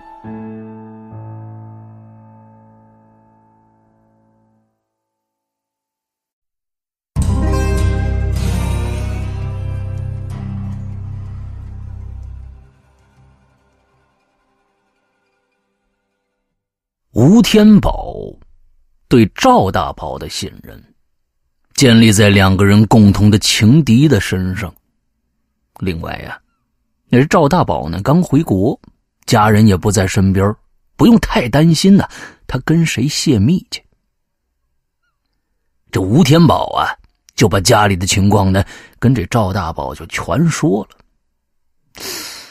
赵大宝分析来分析去呀，就得出了以下的结果：这吴家辛辛苦苦赚的钱，要分出很大一部分给这齐达伦。这不仅不公平，还很危险。齐浩哲之所以这么的猖狂，就是仗着家里的大人的势力。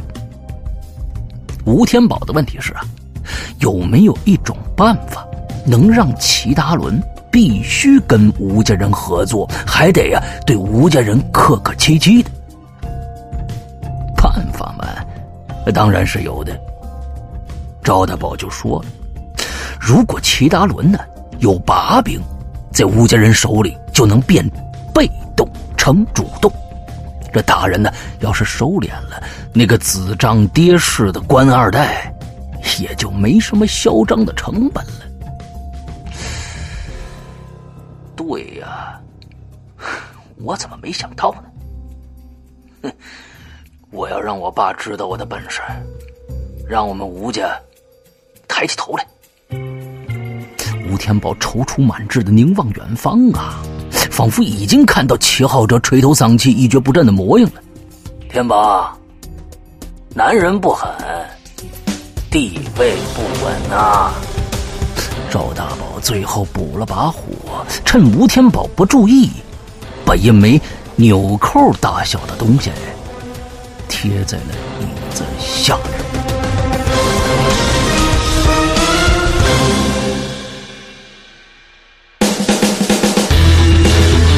一个匪夷所思的烧脑故事，五个行走江湖、叱咤风云的千术高手，十六个惊心动魄的完美骗局。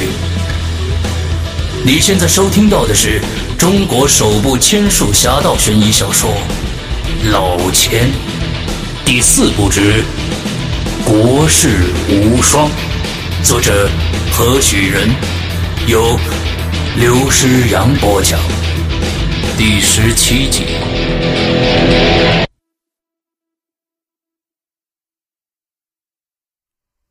桌子上扔着个牛皮纸袋是秘书代收的快递。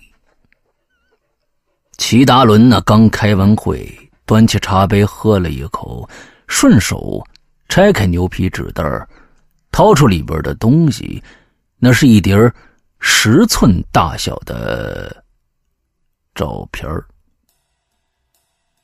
第一张照片齐达伦正在和一位妖艳美女面对面坐着，美女帮他解开衬衫的纽扣，旁边还有一位美女正拿着一瓶小洋酒往他嘴里送的。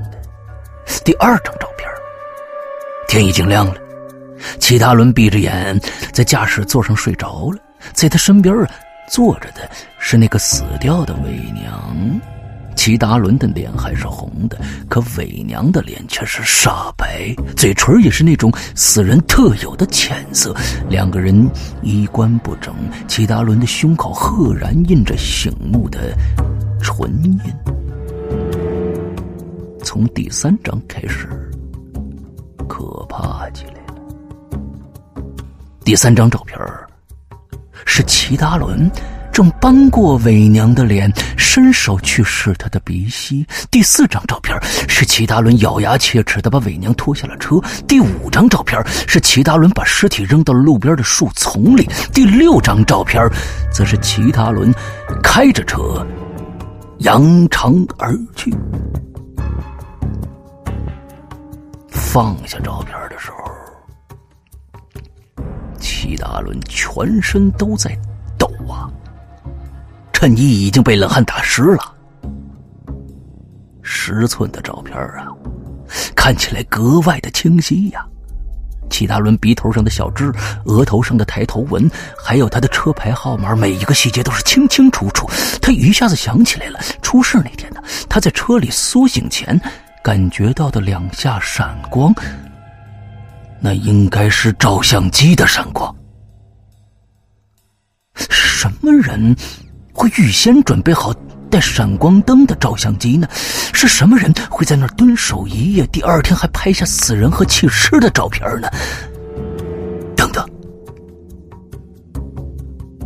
他第一个想起的就是那个不知何时离去的美女了。她是最有机会接近自己的人。不过，第一张照片上也有她的身影啊。显然呢。这些照片是精心策划拍摄出来的。这人拍这些照片绝对不会出于偶然，他肯定要被人勒索了。想到这儿，齐达伦有点慌了。现在他在办公室呢，这些照片刚刚经过秘书的手。齐达伦忍不住担心呐，赶紧把照片扔进碎纸机里。接着，他把碎纸机里那些面条般粗细的照片搅成稀乱，揉成几个小团扔进卫生间的马桶里，又把那个牛皮纸袋也粉碎了，放水冲了个干净。这时，手机响起来了。齐达伦一看，是没人也打过来的，准是又到了下午安排吃饭和晚上活动的时间了。这媒人你呀，几乎每天都打电话过来请示。这齐大伦心烦意乱，不想再跟那帮人搞在一起了。心想，说不定寄照片的人就是那帮人中的一个呢。他粗暴的拒绝了媒人一的好意，挂了电话，提前就下班。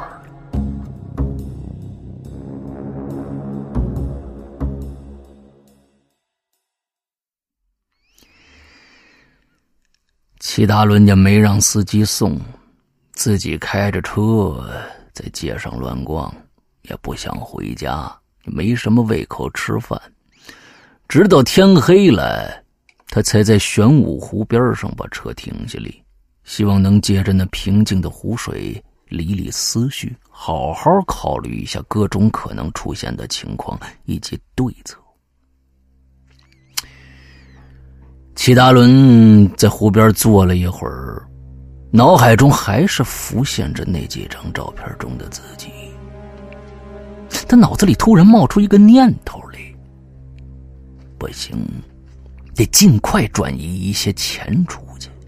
只要没了罪证，就算有人来查，最多也是个私生活不检点。可是尸体呢？哎呀，先不想那么多了，把钱的问题解决一下吧。齐达伦呢，马上掏出手机打电话给那位杨女士，咨询转移财产的事儿。前几天呢，这位专业的杨女士。要价高的离谱啊！这全套手续做好了，要收他一千多万。如果不是嫌价钱太高，齐达伦不会考虑这么久。本来呀，还想拖着砍点价呢，可是现在等不及了。不过，这杨女士正好很忙，电话呀转到了语音信箱里。这种事儿不当着面谈是说不清的。这齐达伦呢，干脆约了杨女士明天上午见见面。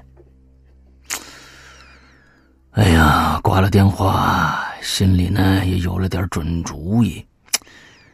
齐达伦心情好了点起身准备去吃点东西，没想到在停车场，他看着自己儿子的车了。嘿，这小兔崽子又干什么呢？齐达伦正一肚子气儿没地儿发呢。干脆啊，来个守株待兔。他儿子齐浩哲干嘛呢？这天晚上啊，天气好，齐浩哲正带着新女友小米来游湖。才玩了没多久，这小米啊，突然推说今天晚上有急事说闺蜜病了，得回去。那接着呢，小情侣两个人手拉着手回到停车场。这齐浩哲呀，打算送小米回去。齐浩哲，冷不丁老爸就冒出来了。齐浩哲吓了一大跳。虽然呢，这小子在外边啊挺花挺牛逼，他在老爸面前呢胆小的很。现在手里还牵着小米呢，被老爸一吓，手立刻就松开了。呃，爸，齐浩哲有点心虚啊，掏出一百块钱来，赶紧让小米啊自己打车回去。小米乖巧的拿了钱，一句话没说，扭头走了。他是谁呀？齐大伦觉得这女孩啊，哎，怎么有点面熟呢？小米，我是问他是什么人。齐大伦口气很不好，再一细看，那姑娘正好回头瞟了他一眼，目光有些。躲闪！坏了！齐大伦立刻想起这女人的身份了，正是那天晚上跟伪娘一起上他车的美女啊！刚刚平复的情绪重新又激动起来了。我问你，她到底是谁呀？呃，她她是我们学校成教部的师妹，刚认识不久。齐浩哲看老爸眼神不对呀，赶紧一五一十说明白。认识多久了？啊，不久，才几天。怎么认识的？齐大伦的眼睛继续盯着已经远去的姑娘。他已经上了一辆的士了。临行前呢，他又回头看了自己一眼。吴天宝追他追的厉害，他不喜欢吴天宝，找找我帮忙，就就这么认识了。什么？吴天宝追他？齐大伦突然意识到问题的严重性了，这事儿八成跟这媒人有关呢。接着，他极力回想起出事那天，他第一个电话就是打给媒人你，可媒人也不承认自己送了妞啊，非说那两个妞是老李送的。可是后来，他旁敲侧击的在老李面前提起那两个妞，老李无动于衷啊。再细一想。老李跟他的交情还远不到勒索自己的程度呢。爸，爸，你想什么呢？脸色这么难看。没什么，我没吃晚饭，你陪我吃点去。齐大伦突然想跟儿子待会儿。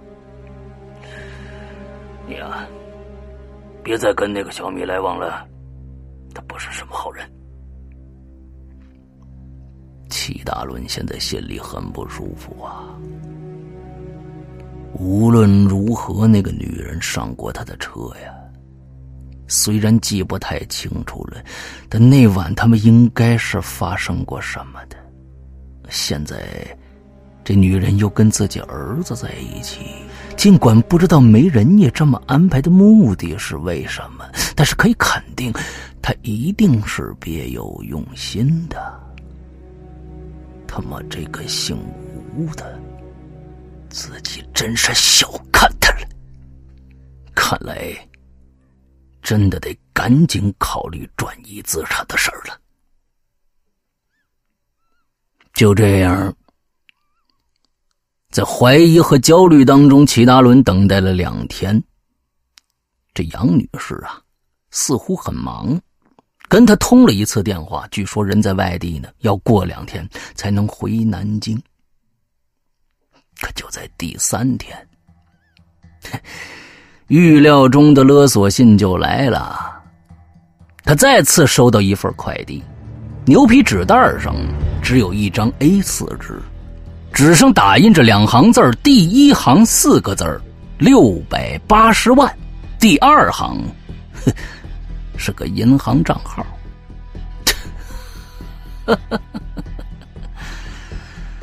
哎呀，该来的都来了。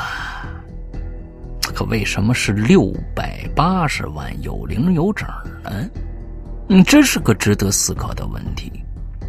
齐达伦并不是拿不出这笔钱，对他来说，这只是他积累多年黑色收益中的一个零头罢了。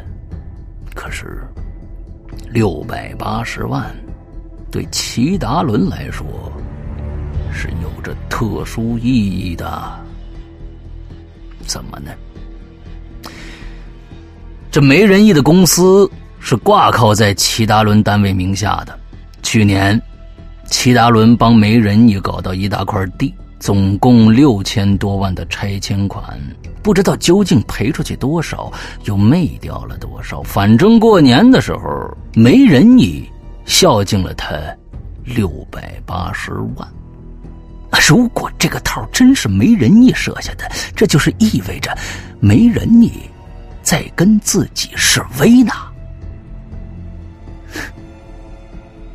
好吧，就算还他个人情念在他这么多年鞍前马后、没有功劳也有苦劳的份上，忍一回，把这钱给他得了。齐达伦想着，把这六百八十万呢。就转到那个账户上了，可齐达伦把牙呀咬得嘎嘎响啊！唉，先不挑明喽，看这吴仁义这狗娘养的家伙还有没有后招，顺便拖延时间，尽快跟杨女士取得联系，把剩下的全部钱呢都转出去。可是，这齐大伦一闭眼睛。脑海里总是浮现出那具恶心的尸体。哎呀，这是个大问题呀！如果没有尸体，是不是就不用担心剩下的问题了呢？没了尸体，把账户清空，就算没人家手里有照片又怎么样呢？最多算是个个人作风问题。接着自己找个借口，把这职位一辞。出国去多好啊！齐达伦一拍脑袋呀，之前怎么就没想到呢？接着呀，他会也不开了，赶紧开车去城郊。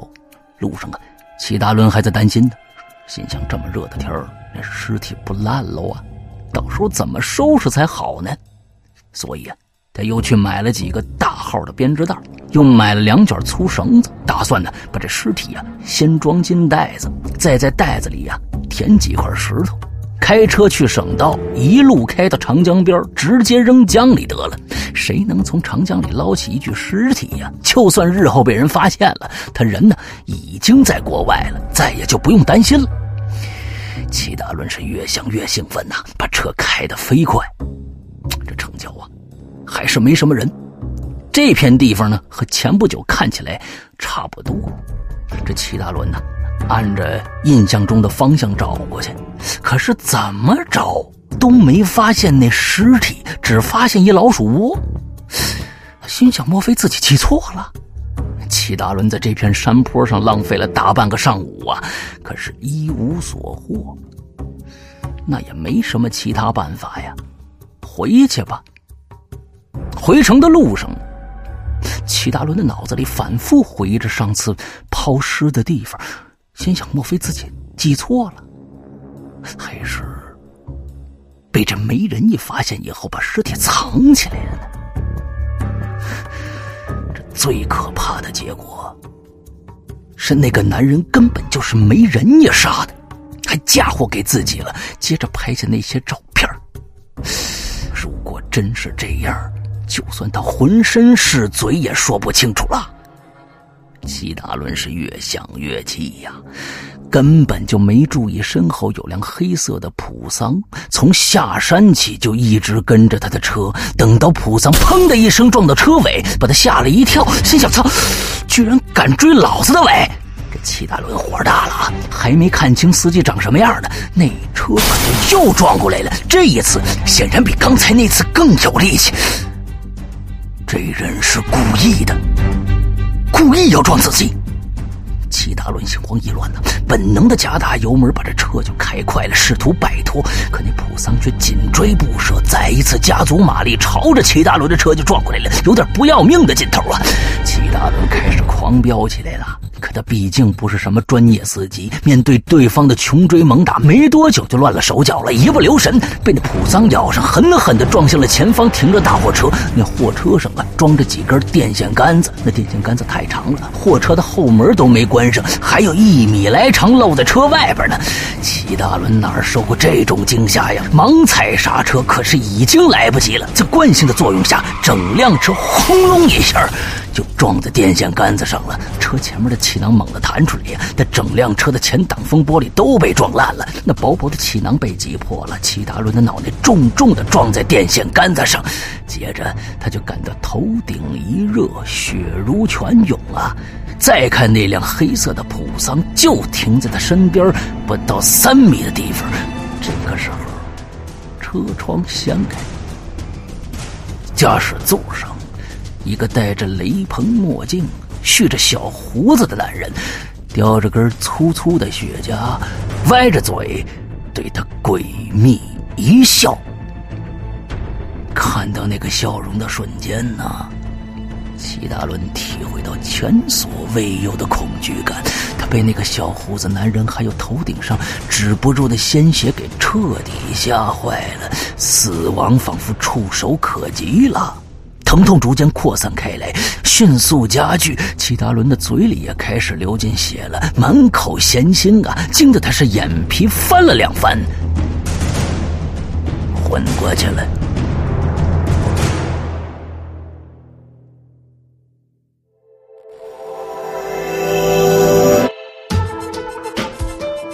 Hello，听故事的朋友们，欢迎来到我们为你营造的听觉想象空间。我深深的知道，你我都是同一类人。我们充满想象力，我们充满好奇心，我们只想对那些奇妙的未知的事物轻轻打一声招呼：“Hello，怪谈。”我们生在一个五光十色的世界，每天学习适应复杂生活的改变。我们喜欢探寻未知空间的极限，在那空间中找到。Hello，这鬼魅的世界，Hello，这隐患的空间，Hello，那人类的愚昧，Hello，那缄默的誓言，Hello。万万年，Hello，碎碎念，Hello，万万年，Hello，碎碎念。Hello everyone，这里是哈喽怪谈。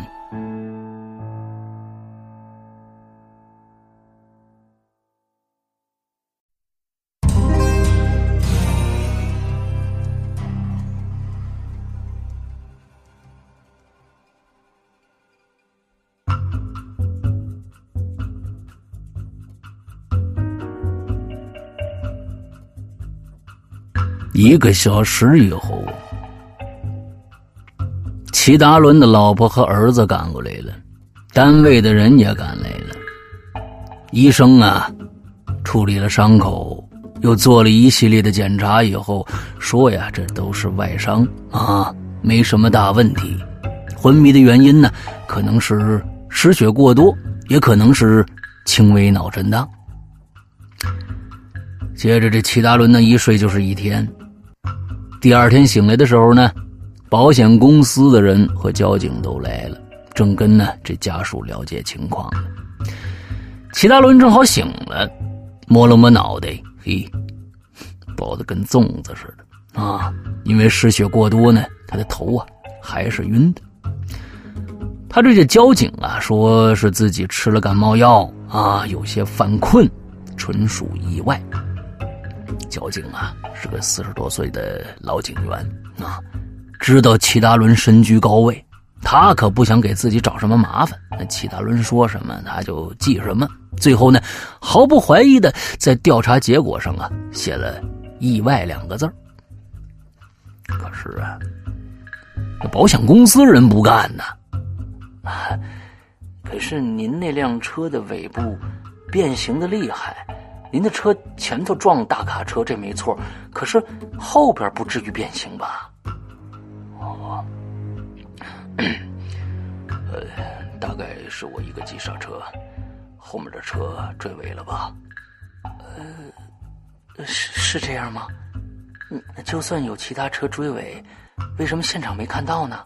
啊，呃，我们也没接到那条路上追尾的事故报告啊。啊，有人说。昨天您的车后边跟着一辆黑色普桑，是那辆车主动撞您的呀？我已经说了，昨天吃了感冒药，没有车撞我，是我自己不小心。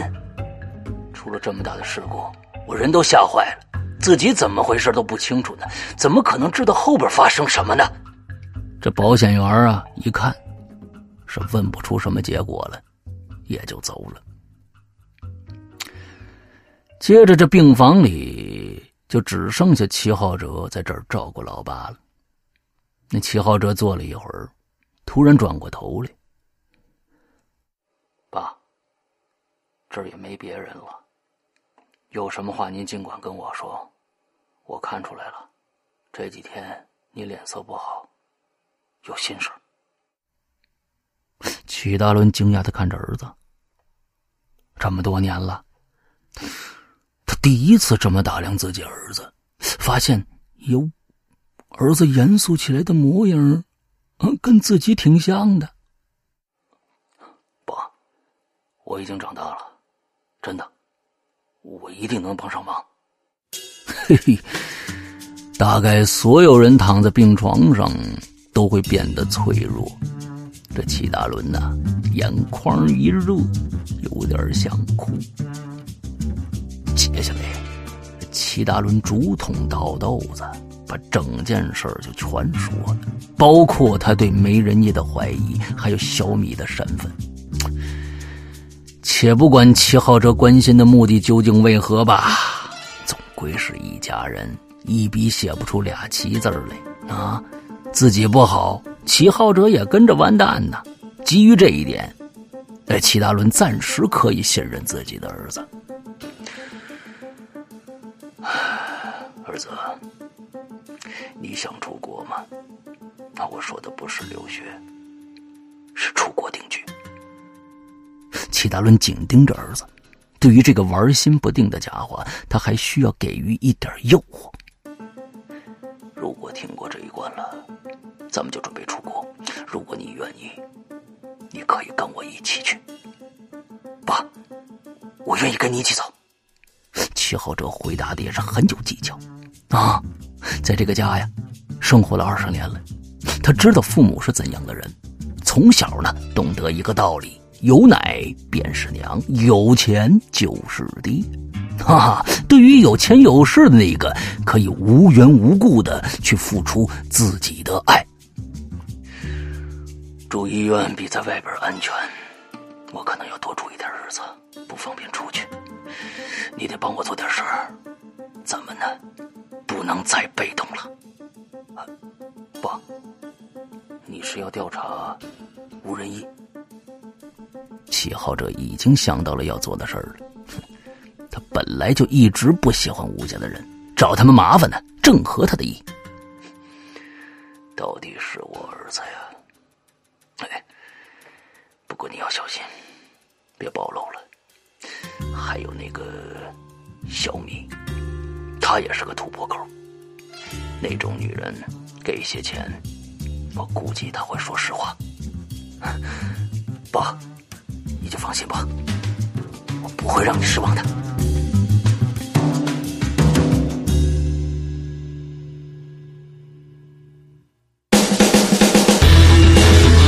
一个匪夷所思的烧脑故事，五个行走江湖、叱咤风云的千术高手，十六个惊心动魄的完美骗局。你现在收听到的是中国首部千术侠盗悬疑小说《老千》第四部之《国士无双》，作者何许人？由。刘诗阳播讲第十八集。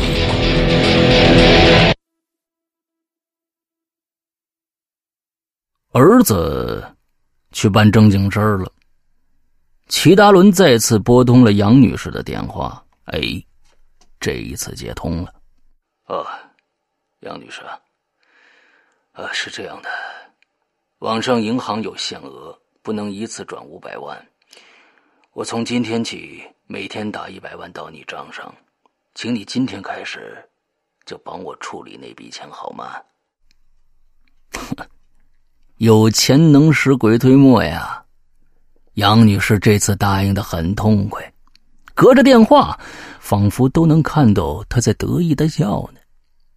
那么第一个一百万到账，他会过来一趟，带走个人身份证明，着手海外账户的事儿。快则三到四天，慢则一星期。他让齐达伦呢等他的好消息。这种态度让齐达伦确信自己的猜测。之前几天，这杨女士一直不接他的电话，甚至不见他，就是想坐地起价。挂了电话，齐达伦费劲的从床边啊把自己的西装拿过来。右手呢打着点滴呢，左手啊很不习惯的在口袋里呢翻来翻去啊，寻找他一个日程本那里边记着杨女士的账号信息呢。摸了两下，这日程本找着了，啊，齐达伦把本子拿出来翻了两下，就发现呢这本子里夹着一张半个。巴掌大小的照片，他把这照片拿出来一看，嘴可就合不上了。那照片上是什么呀？是那具怎么都找不到的尸体。恶心的男人还穿着妖艳的短裙和破了的丝袜，身上泛着白霜。浓妆艳抹的脸，皮肤看起来冻成了青紫色，活像香港恐怖片里的验尸啊！看着周围的环境，这人应该被放在一个冰库里。可这照片什么时候放进口袋的呢？难道是在自己昏迷的时候，有人进过这间房子，把这照片夹在本子里头了？嘿！刚刚还觉得住院安全的齐大伦，立刻怀疑自己的判断了。接着，他把这照片翻过来，发现这照片背后也写着两行字儿。第一行，两千四百九十八万。下边一行是个新账号。尽管还处在失血过多的状态中啊，齐达伦却感觉全身的血都往头顶上涌。他甚至觉得，只要掀开缠着那层层纱布，头顶就会冒出一股鲜血喷出来。他以为自己够贪的了，可没想到这没人意比他还贪。哼，为什么这么确定是没人意啊？就是因为他心里有本黑账啊。跟他打过交道的开发商，去掉那些零零碎碎送的东西，谁送来多少钱，他心里有数啊。无人意的那个数，就正好是两千四百九十八万，而这笔钱已经包括了前几天给的那六十八万了。看来这次的车祸就是明摆着的威胁。如果他不给钱，随时可以要自己的命。他妈小胡的，他妈太黑了！齐达伦气得一拳砸在床上啊，床板砸的闷响啊。他马上打电话把儿子叫回来了，让他先回来重新商量对策。儿子回来了，见到那张照片也惊呆了。他没想到老爸真的牵扯上人命案子了，更没想到这吴家人的胃口会这么大。爸，前几天我听小米说，吴家人最近跟一个什么社会活动家来往密切，好像要出钱弄个什么荣誉教授等。听着，你先盯紧吴家那小子，看他最近都去什么地方。如果尸体真是他们藏的，他迟早会去看的。然后。尽快找那小米，给他一笔钱，让他赶紧说实话，把他说的每一句话都录下来给我听。哎，行，爸，你放心吧。齐浩哲带上老爸的银行卡，领命而去。当天下午，齐浩哲把还在上课的小米就从教室里叫出来了，上了车。小米还支支吾吾不肯说实话，想狡辩，啊，那七号哲也不多说了，只是按照老爸的吩咐，往外掏钱了，一万一沓啊，掏了十沓换来了小米的真心。嗯，其实我什么都不知道，我来这念书才几个月，跟姐妹们去酒店赚点外快什么的。嗯，那天一个老伯找到我说要请我帮个大忙，伺候好一位大官儿，他他给我两万块。他说的那位大官儿，是不是就我老爸？啊。那后来呢？那男人跟你熟吗？不熟。那老伯当时还安排了另外一个美女，我们一起去的。我就记得那个美女挺高的，说话声音有点粗。我们一起拿了钱，每人两万块钱，这这钱事前就付了。那天晚上，你什么时候走的？嗯，你让我想想啊。上车，我们就吃了点摇头丸，喝了点酒。后来我我我就什么都不知道了。等我醒来的时候。天天就就已经快亮了，当时我特别想上厕所，我一看他们俩人都睡着呢，就没吵他们。我在附近找了好一会儿，就看着有棵大树，我在在大树后边解决了。哎，那那小山其实也不大，当时我一个人待着觉得特别恐怖，我还听着附近有猫头鹰叫呢，吓得我想赶紧跑，我。我我我就跑跑跑了一会儿，我就发现我找不着那辆车了。我当时胆儿小，我那天又穿的挺少的，冷的厉害。转了一会儿，我就看着一条山路，我就下山了。到了大马路上，当时天都亮了，我就看着有一个进城的中巴车，我就招手让他停下来。我我就回城了。嗯，其实收那笔钱我也挺担心的，我我我怕没伺候好你爸爸，我怕那老伯找我退钱。你说的老伯，是不是他？齐浩哲从手机里翻出一张美人鱼的照片来呀。哎，是他，没错。好，那你再回答我多几个问题。是他们让你来接近我的吗？算是吧。那位大伯说的，要我想办法跟你回家，在你家找你爸，嗯，工作笔记还是账本什么的，说只要拿到那个东西了，他答应给我买套房子。原来如此啊！齐浩哲终于了然了。原来没人也真的是想扳倒恩人老爸呀！小米只是个外人，没必要骗自己。可惜，我们都还没走到那一步呢，就被你老爸发现了。其实那天晚上，我我我真的什么都不记得了。我和你老爸真的……你可以走了。齐浩哲忍住冲动没打人呐，把车门打开了。好吧。寂寞的时候可以来找我哈。滚！齐浩哲再也不想看这个小米了，迅速的离开，把这份录音交给了老爸。之后呢，齐浩哲跟朋友借了辆不起眼的小车，不眠不休的监视在吴家对面的巷子里。他还真没白等，在吴家才守了两天，就有重大发现。这个吴天宝和那个叫赵大宝的人往来密切。这赵大宝的黑色的甲壳虫几乎天天停在吴天宝家门口。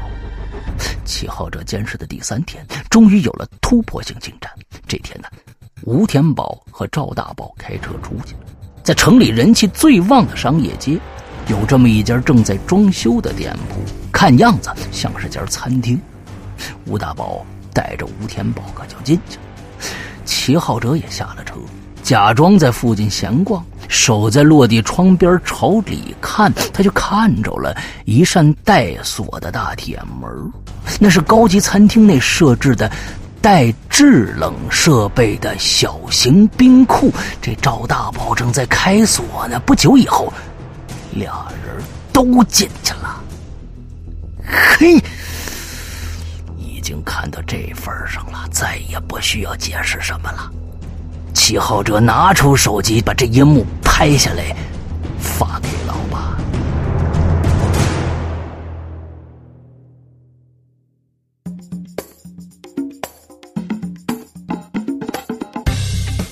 现在录音也听了，照片也看了，可算是证据确凿了。齐大伦当机立断。决定跟这媒人一摊牌，他帮这姓吴的赚过那么多钱，过河拆桥也就他妈算了，他居然要把自己往绝路上逼呀！无论如何，他是想不通啊！姓吴的，你不要太过分，一而再，再而三给你脸不要脸，到底想怎么样啊？齐大伦隔着电话可就骂起来了，底气十足啊！老大。您您怎么了对对对不起对不起，我听说您出车祸了，我这两天也是忙得团团转，我还没来去看您呢。您住哪家医院？我这就过来。没人，你耳朵都快被震聋了。啊，这几天呢，他忙着跟这杨女士啊筹备开美容院呢，啊，忙着跟这乔博士商量选择哪家大学修这游泳馆呢。怠慢财神爷了，自问理亏呀，赶紧赔不是呗。姓吴的，你就跟我装吧，有什么咱们明着来，躲在暗地里搞名堂算什么呀？不是不是，老大您您演戏了，是不是有人在挑拨咱们关系啊？我我我没做过对不起您的事儿啊！哼，少来，钱我是不会给你的，咱们走着瞧。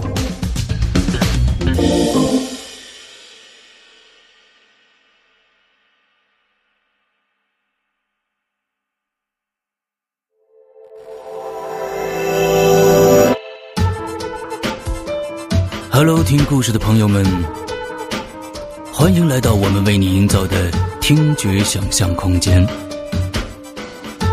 我深深的知道，你我都是同一类人。我们充满想象力，我们充满好奇心，我们只想对那些奇妙的未知的事物轻轻打一声招呼：“Hello，怪谈。”我们生在一个五光十色的世界，每天学习适应复杂生活的改变。我们喜欢探寻未知空间的极限，在那空间中找到。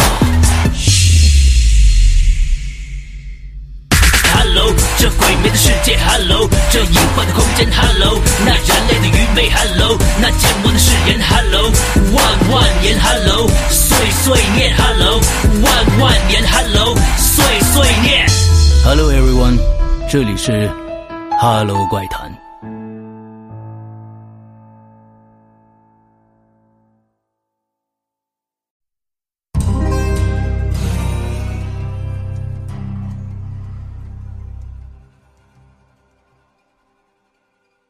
这几天呢，齐浩哲开着借来的小破车，成天呢跟着这赵大宝的捷达后边。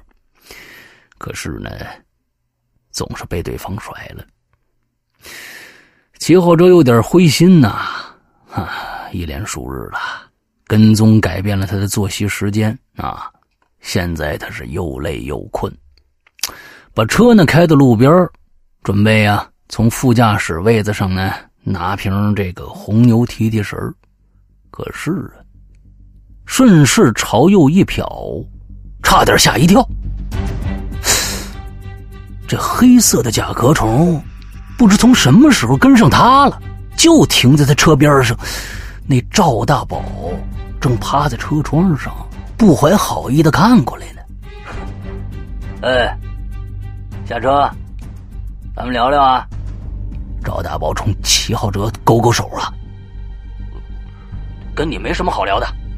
齐浩哲知道赵大宝是吴天宝的人，没好气的说着。这不敢跟我聊，心虚是吧？你说话小心点啊！你才小心点呢！别以为天天跟踪我们就不知道啊！谁跟踪你了？这么宽马路你们家的？我爱怎么走就怎么走。哥，我不想跟你斗嘴啊。天宝让我给你带句话，老实点别他妈没事找事儿啊！你嘴巴放干净点啊！我就这习惯，怎么了？你他妈，你他妈，你他妈老实点！赵大宝故意把你他妈这三个字重复了三遍呢。嘿，就算是老爸，从来也没跟齐浩哲说过这么多粗话呀。这齐浩哲呀，怒从心头起，恶向胆边生啊！拉开车门，下了车，冲到甲壳虫一旁，抓着赵大宝领子，啪一下就给了一耳光啊！赵大宝也不是吃素的呀。啊！下了车，跟这齐浩哲就打在一起了。两个人你一拳我一脚，很快就滚到地上了。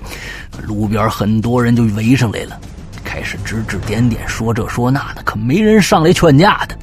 众目睽睽之下呀，齐浩哲呀被打的是七荤八素啊！他哪儿丢过这脸呢？啊，脸边已经全肿了，他只羞的是恨不得找个地缝钻进去。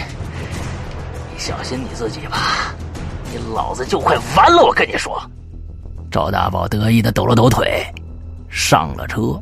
临走前呢，排气管还冲着躺在地上的齐浩哲是狂喷一阵尾气呀、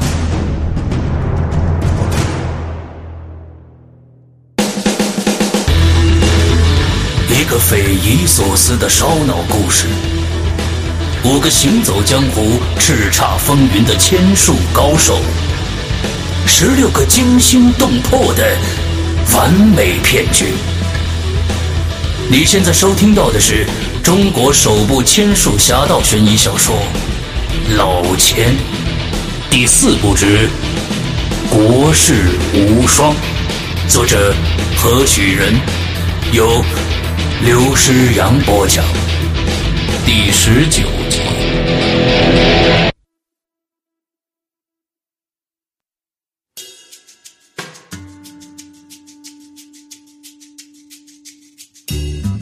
赵大宝把这旗号者打的是七荤八素，可是呢，他现在要回吴天宝那儿去，在回吴天宝那儿之前呢。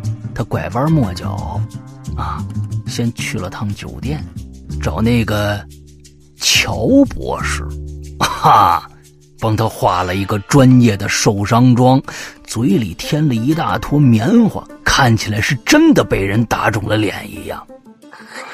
翠花，我听你的话，我就跟在秦浩哲后边了。没想到被他发现了，我客气跟他说：“我说你别跟我们了，你别跟我了嘛。”可是你看，他说怎么对我的呀？赵大宝带着哭腔啊，指着又红又肿的脸呢：“怎么着？这这这是齐浩哲打你的？”吴天宝发现齐浩哲跟踪自己以后啊，的确是让赵大宝去反跟踪来着，没想到搞成这个样子。没错，他不但打了我，还说如果你再吵的话，连你一起打。他骂我，说我说我是你狗腿子，狗腿子，还让我还让我说说伯父。这赵大宝说到这儿啊。颇有些为难，似乎啊后面的话难听的很。没事，你就把原话说出来。他说让我转告你们家老王八蛋，做人要聪明点不要再惹他老爸生气了。天宝，他打我的人就是打你的人呐！明知道咱们是好兄弟，还让我跟你说这些话。他，行了，兄弟。你受苦了，好好休息，啊！这几天咱们先不见面，电话联系。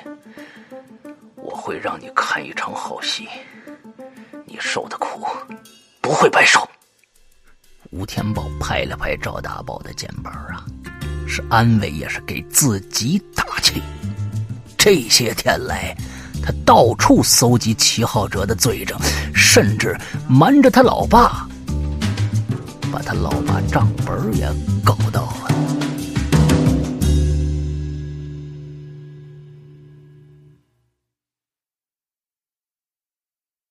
赵大宝走了，前脚刚走，吴天宝就马上把这事儿报告了老爸。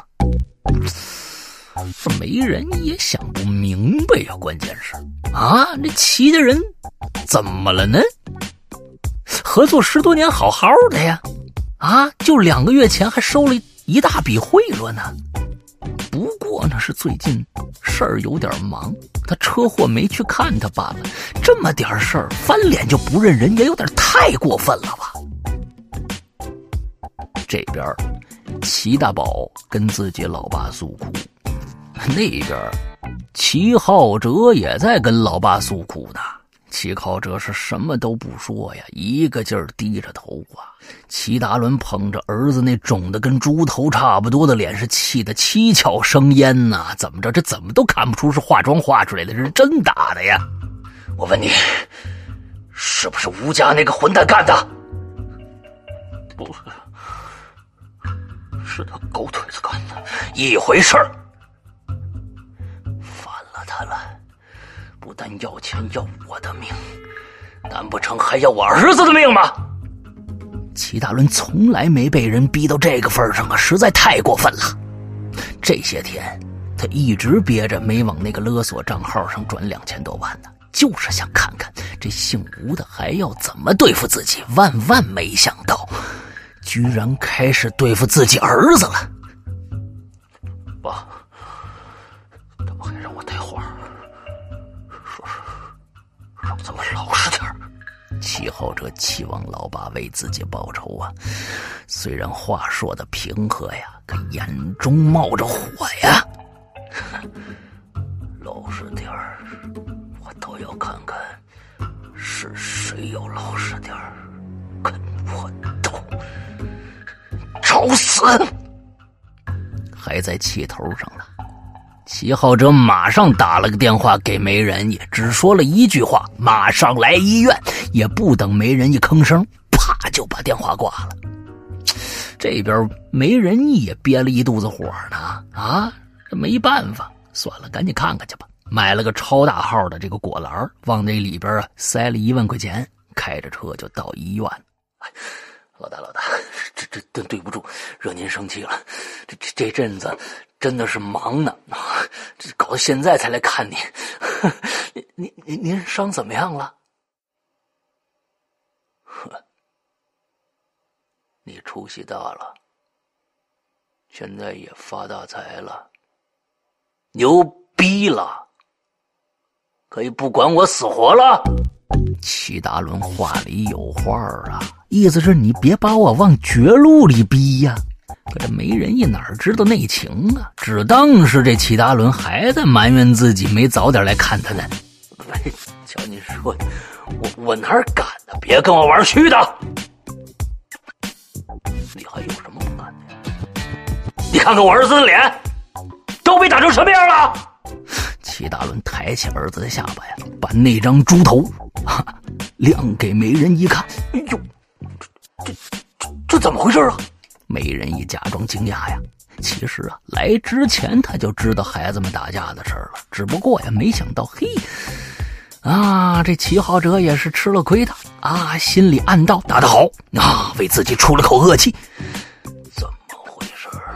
你他妈少演戏了还不是你儿子指使人给打成这样的，天天大的冤枉啊！不是，这这这真是冤枉啊！这误会啊！我儿子的朋友也也也也被少爷打的不轻啊，是不是啊？吴仁义最近跟这杨女士和乔博士事情谈的挺顺利，这阵子呀，他也在想呢，得改改生意路子了。再看着这齐达伦的脸色吃饭，总归不是个事儿。我告诉你，没人你，以你我的关系，就算我儿子说什么都是应该的。他说的话就是我说的话，他不能说吗？他没资格说吗？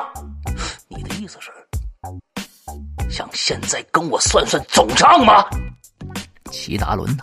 仗着自己位高权重，习惯性的打压这没人义的威风，却不知道这么一说呀，等于把不存在的事儿往自己身上揽了，反而呢，越来越激起这没仁义的心中的怒了。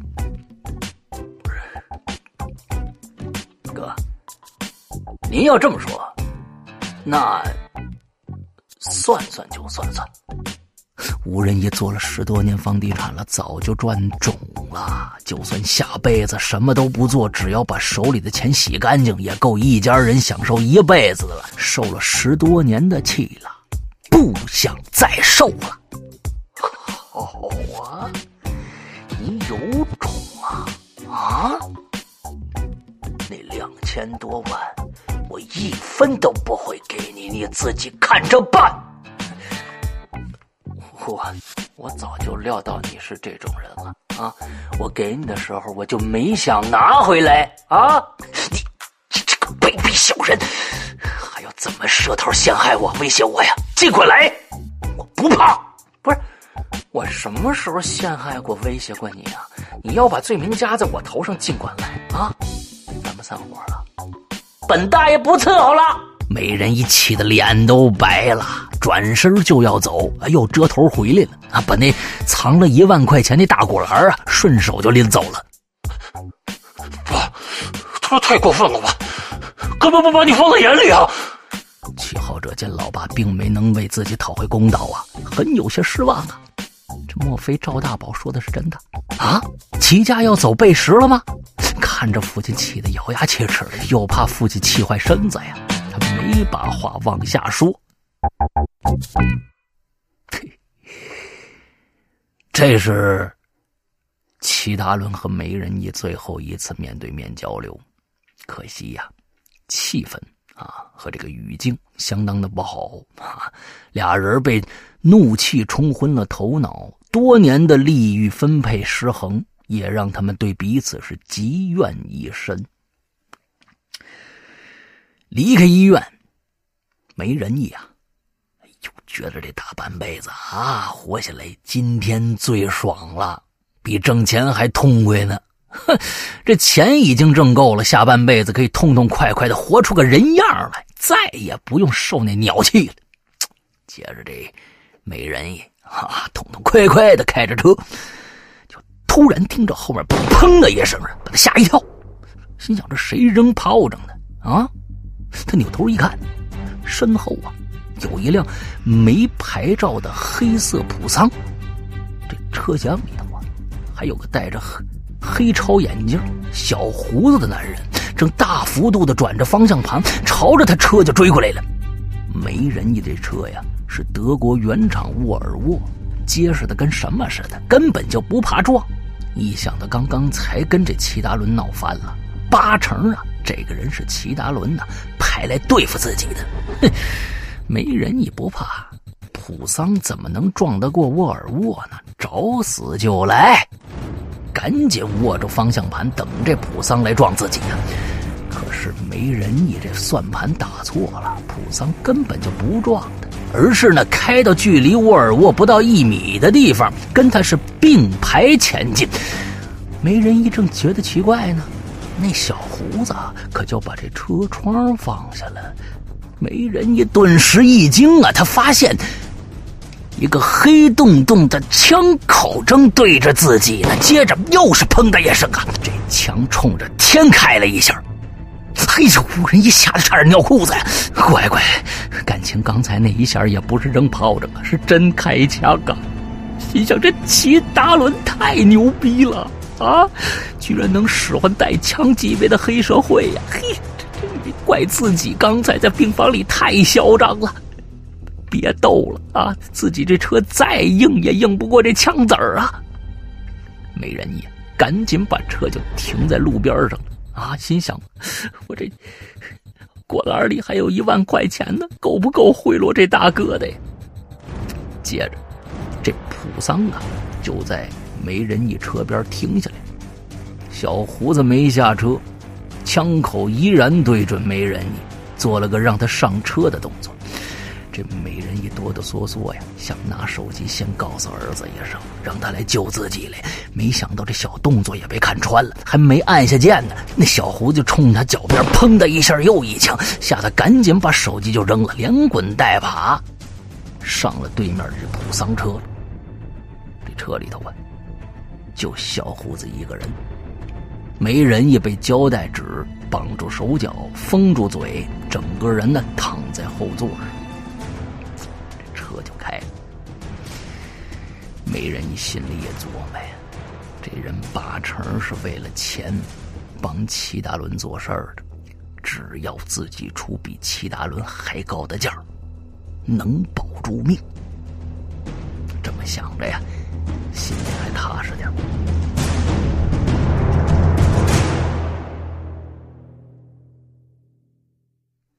车没开多远，大概十多分钟后，开进了一个车库。车库门落下，小胡子下了车，把没人也弄下车，把他放在一张椅子上，打开一盏超亮的聚光灯。光线隐没了小胡子的轮廓，没人一眼都花了，半闭半睁的，刚刚踏实下来的心呐，又拾起来了。我有几个问题，你一定要如实回答。说完放你走。说话，一句话，一个子弹。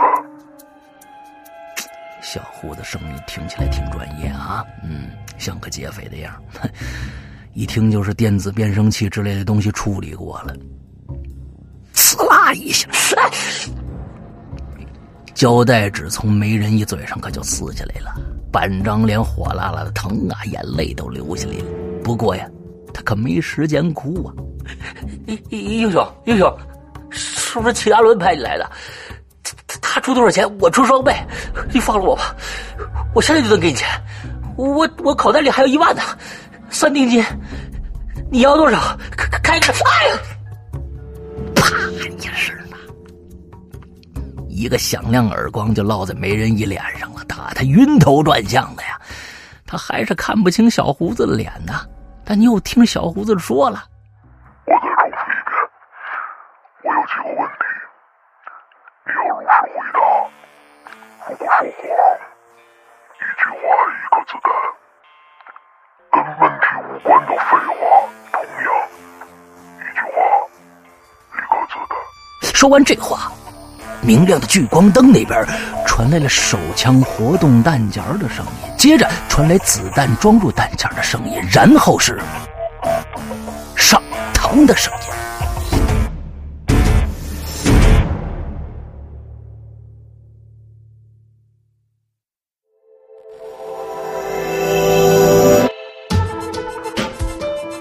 Hello，听故事的朋友们，欢迎来到我们为你营造的听觉想象空间。我深深的知道，你我都是同一类人。我们充满想象力，我们充满好奇心，我们只想对那些奇妙的未知的事物轻轻打一声招呼：“Hello，怪谈。”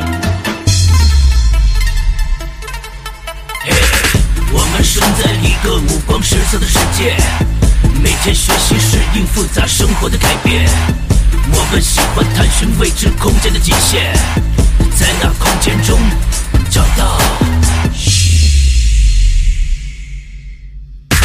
Hello，这鬼魅的世界，Hello，这隐患的空间，Hello，那人类的愚昧，Hello，那缄默的誓言，Hello，万万年，Hello，碎碎念，Hello，万万年，Hello，碎碎念。Hello everyone，这里是 Hello 怪谈。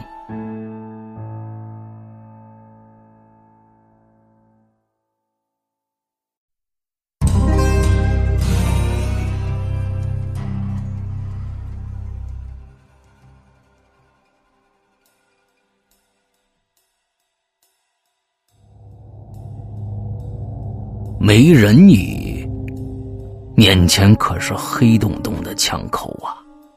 不敢跟对方作对了。不过，他心里想：跟了齐达伦这么多年了，居然不知道他跟黑社会的人有来往啊！还只当他是个普通的贪官呢，看来自己是小看对方了。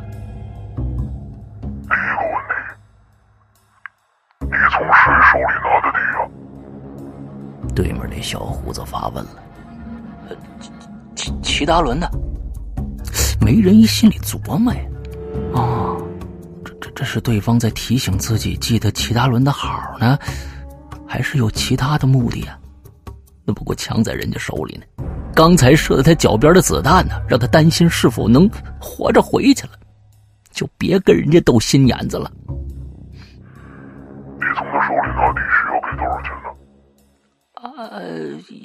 一一般都是按按比例分成的，按照地价总值，有的时候十分之一，有的时候八分之一，说不准，你得得看拿地的这个难度和地的价值。你们合作多长时间了？十多年了，你拿地的价是自己付的钱，另外还需要支付前期投入的建设费用。你怎么有那么多钱付给他呀？哎，有时候他能帮我搞到政府拨款，我们公司是挂靠在他单位下边的嘛，有的时候能拿到征地款，这些钱啊是可以自己操作的。你的意思是，可以黑掉一部分征地款是吗？当当然了，要不然哪有那么多钱孝敬齐老板呢？回答到这儿啊，没人意已经开始怀疑对面这个人的目的了。这究竟是谁请来的呢？怎么听着像是齐达伦的对头呢？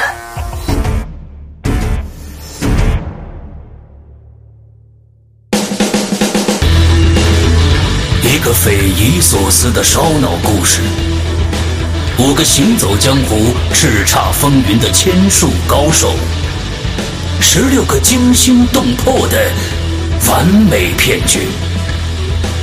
你现在收听到的是中国首部千术侠盗悬疑小说《老千》第四部之《国士无双》。作者何许人？由刘诗阳播讲。第二十集。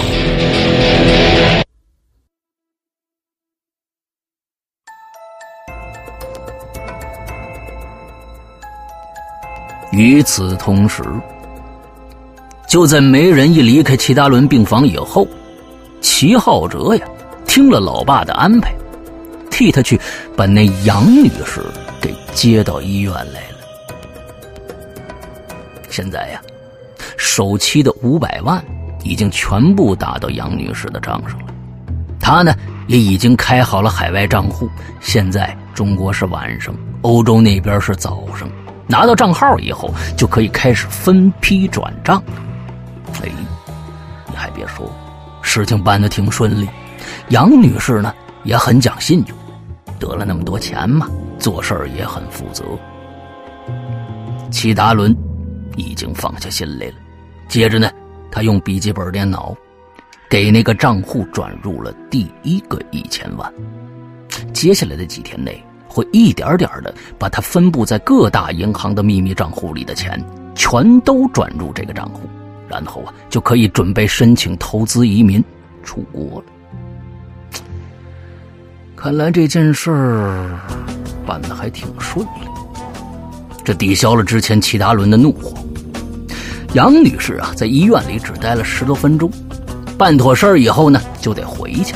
那齐达伦让儿子呀开车送杨女士回去。现在呀，杨女士可是齐家人的大救星，千万不能出点什么差错。接下来，病房里就剩下齐达伦一个人了。过了一会儿，一个穿白大褂、戴着口罩的医生走进来了，在他身边啊，还有个同样戴着口罩的护士。啊，不好意思，先生。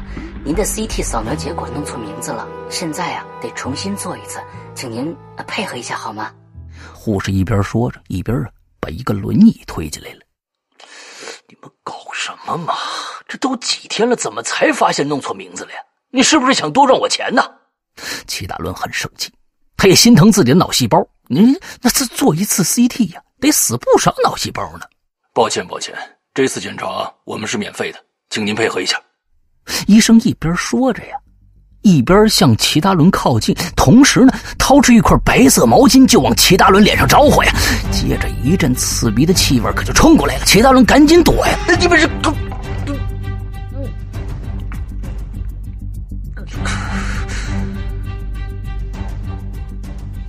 话还没说完呢，齐达伦就已经被高纯度的乙醚给弄晕了，很快。不省人事了。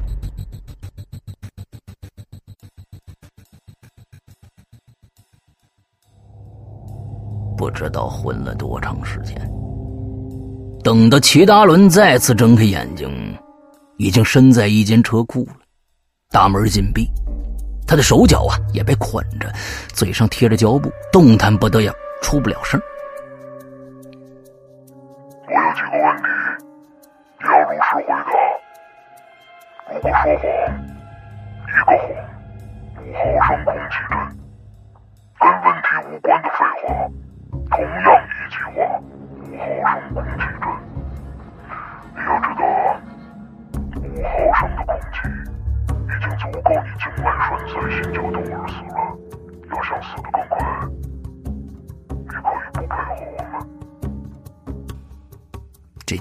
奇怪怪的声音来自对面。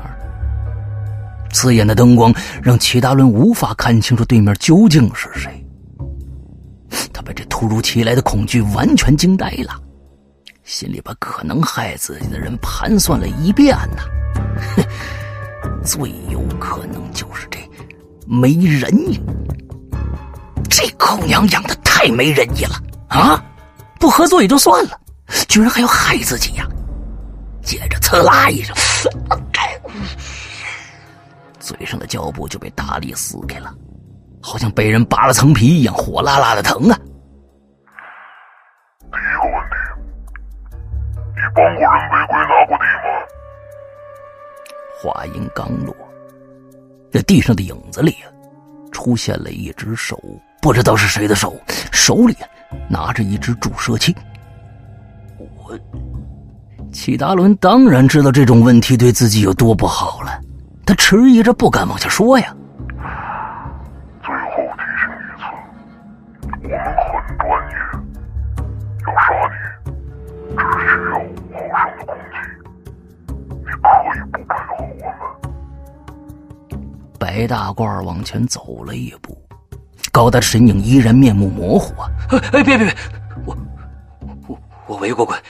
齐达伦心想啊，保命重要啊！现在，请你详细的说一说，有过几位合作者，一共收回过多少钱？这，啊，我我说，我说，足足半个小时，齐达伦挤牙膏似的交代了近年的受贿经过。不过他并不知道，就在那盏超亮的聚光灯后边，还有个正在运作的高分辨率专业摄像机。等齐达伦交代完大部分罪行，那白大褂啊，走出了那片强光。齐达伦看到他脸上戴着墨镜，还蓄着两撇小胡子，啊，怎么是你啊？你是吴，嗯嗯嗯，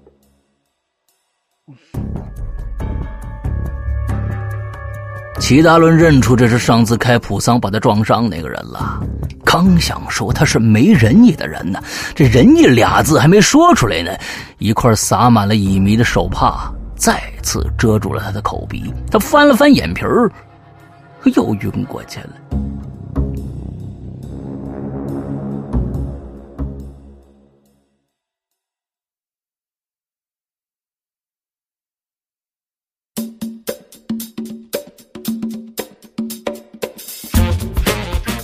今天晚上，电视新闻直播的现场，电视台的各部门都在忙碌着。哎，小张，大堂有你快递，等你去签收一下。走廊上，有人冒出了个脑袋，冲着办公室里的小张喊了一句：“啊，哎，好嘞。”小张应了一声，马上站起身来，看看时间还来得及，跑出去了。就在小张走出办公室以后，刚刚喊他那个人呢，身影一闪就进了办公室了。此人呢，马上坐在了小张的椅子上，飞快的从怀里掏出 U 盘，插进电脑的 USB 口，把一个视频文件覆盖在了几分钟后要播出的本地新闻的视频上。过了两分钟，白跑了一趟的小张气冲冲的回来了。不过现在呀，距离开播只有不到三分钟了，他得尽快呀把这节目送去演播大厅。各位观众，大家好，又到了每天和您见面的本市新闻时间。今天呢，我们的主要新闻有：主持人对着镜头正在说着每天重复的台词儿啊。现在呀，镜头已经切到了录制节目部分，可是啊，和平时的新闻不太一样。屏幕上没有出现平时每天都会出来的那些新闻快读部分，而是出现了一个坐在轮椅上的中年男子。我叫齐大伦，犯过错，在领导岗位的这些年，我利用手中的职权为自己谋利，我结交了许多房地产开发商，私下里有很多的交易。仅去年临县开发的一块地，我就收了六百多万。还有，在前年，嘿，看到这个导播和制片都傻了。导演喊了好几次“咔”呀，这导播才慌乱的按下暂停键，掐掉了这段视频，把广告就插进来了。这谁搞的？你还想不想混了？导演气急败坏的冲着手下一通吼啊！可是已经晚了，节目已经播出几十秒了。接着呢？马上有观众打电话到电视台来，很快，全电视台的热线电话都被打爆了。与此同时，本地最火爆的市民论坛上，也被人贴出了全程长达四十五分钟的无马赛克、高清晰的真人自述视频。接着马上就有人转帖了，不少回帖的观众呢还说要人肉这视频里的男人。整个论坛呢都快被这条帖子搞得瘫痪了。只过了半个小时，这则视频就被管理员删了。不过。这也不能阻挡这则视频在手机上的流行啊！最先收到这则群发短信的是齐达伦单位的人。这短信里有一个网址，点开就是这四十五分钟的完整视频片段。很快呀。想扳倒齐达伦的取而代之的下属啊，就开始转发了。不到一天功夫，是一传十，十传百，几乎所有认识齐达伦的人都看过这条视频了。纪检部门第一时间打电话来单位，得知齐达伦正在住院以后，立刻派人去医院调查。与此同时，梅仁义也被警方请去喝茶了。要调查他们公司的账本，以及严查之前的全部账目，包括去年年底那笔拆迁补偿款的落实情况。第二天，市里领导特批成立专案组，严查该系统内所有可能涉及权钱交易的负责人，要在全系统内来一次反腐大调查。吴家人可是急坏了，为什么呢？没人义一直到现在就没回过家。吴天宝和他老妈急得像热锅上的蚂蚁。这已经有警方的调查人员来过家里了，不但给他们录过口供，连家里所有的佣人都录过口供了。而且说，在结案前，全家人都不许离开市区。吴天宝的老妈呀，一着急病倒了。这吴天宝呢，陪着老妈去医院，本想着呀，给自己兄弟赵大宝打个电话说。来帮忙照应一下，可是，一打发现，嘿，赵大宝手机不在服务区。这吴家大宅里呀，就只剩下人心惶惶的几个佣人了。偏偏呢，老爷找不着人，啊，少爷陪着夫人看病去了。这下午啊，没一个正主在家。可是呢，又有警察找上门来了。你好，这是搜查令，请配合我们的工作。为首的一位女警官严肃的说着，亮出一张证明来。这也已经不是警察第一次来了啊！佣人们呢也没怀疑，反倒为自己的前途担心起来了。听说主人的账户都被冻结了，这月工资还能不能发呀？啊！所有人也不敢拦警察，都留在院里等。那半个小时以后，这女警官似乎一无所获，带着两手空空的手下匆匆离开了。临走前还交代佣人们说：“这两天随时可能有人来搜查，屋子里有二十四小时有人，任何东西不能动，否则的话都算是破坏证物。”这佣人们呢也没办法，只能无奈的点点头，目送着警车。离开了。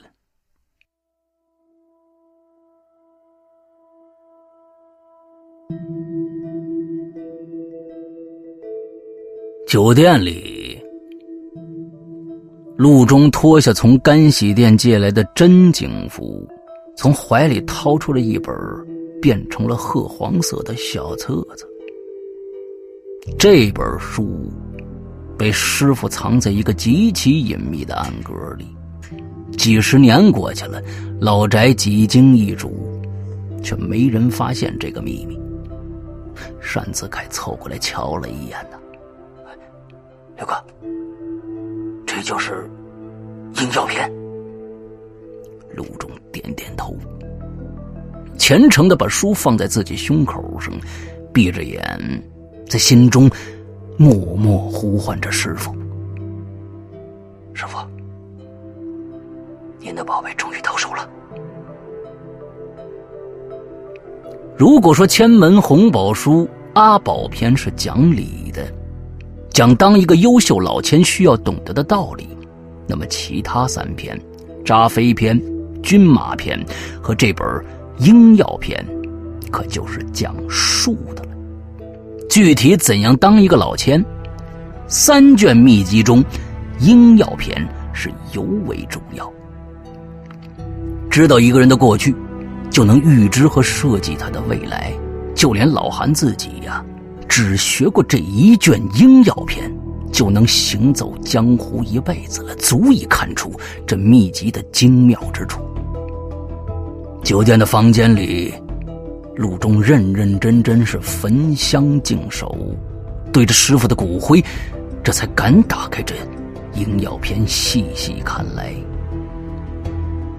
陆中翻看了两页，只见通篇都是端正的颜体小楷。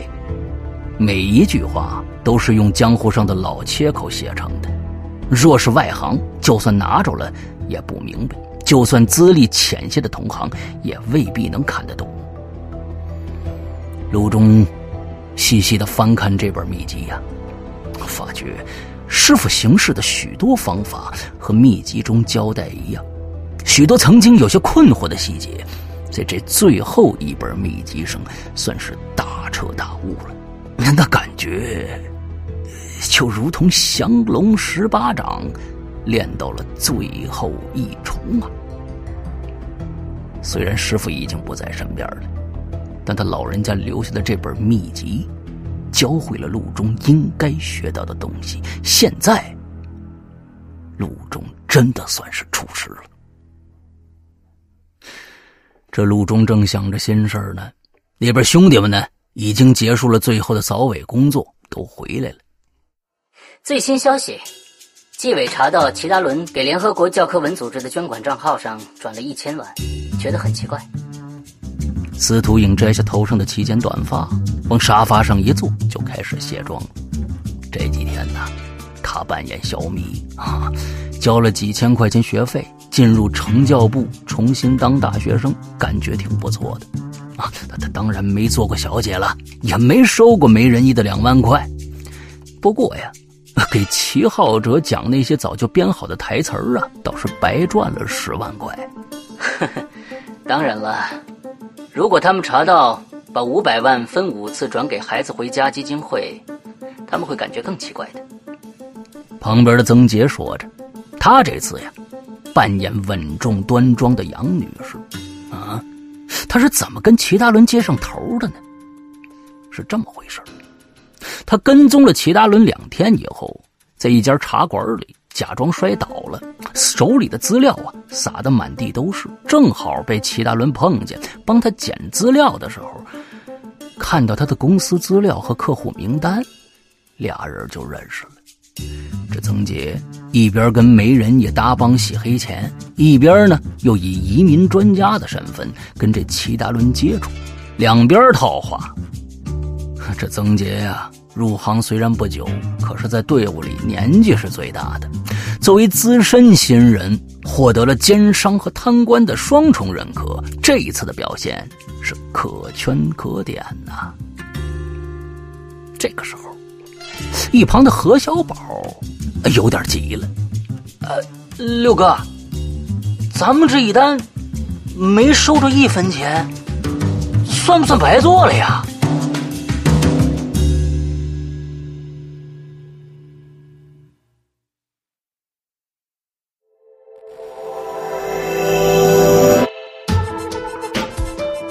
？Hello，听故事的朋友们。欢迎来到我们为你营造的听觉想象空间。我深深的知道，你我都是同一类人。我们充满想象力，我们充满好奇心，我们只想对那些奇妙的未知的事物轻轻打一声招呼：“Hello，怪谈。”我们生在一个五光十色的世界。每天学习适应复杂生活的改变，我们喜欢探寻未知空间的极限，在那空间中找到。Hello，这鬼魅的世界，Hello，这隐患的空间，Hello。那人类的愚昧。Hello，那见我的誓言。Hello，万万年。Hello，碎碎念。Hello，万万年。Hello，碎碎念。Hello everyone，这里是哈喽怪谈。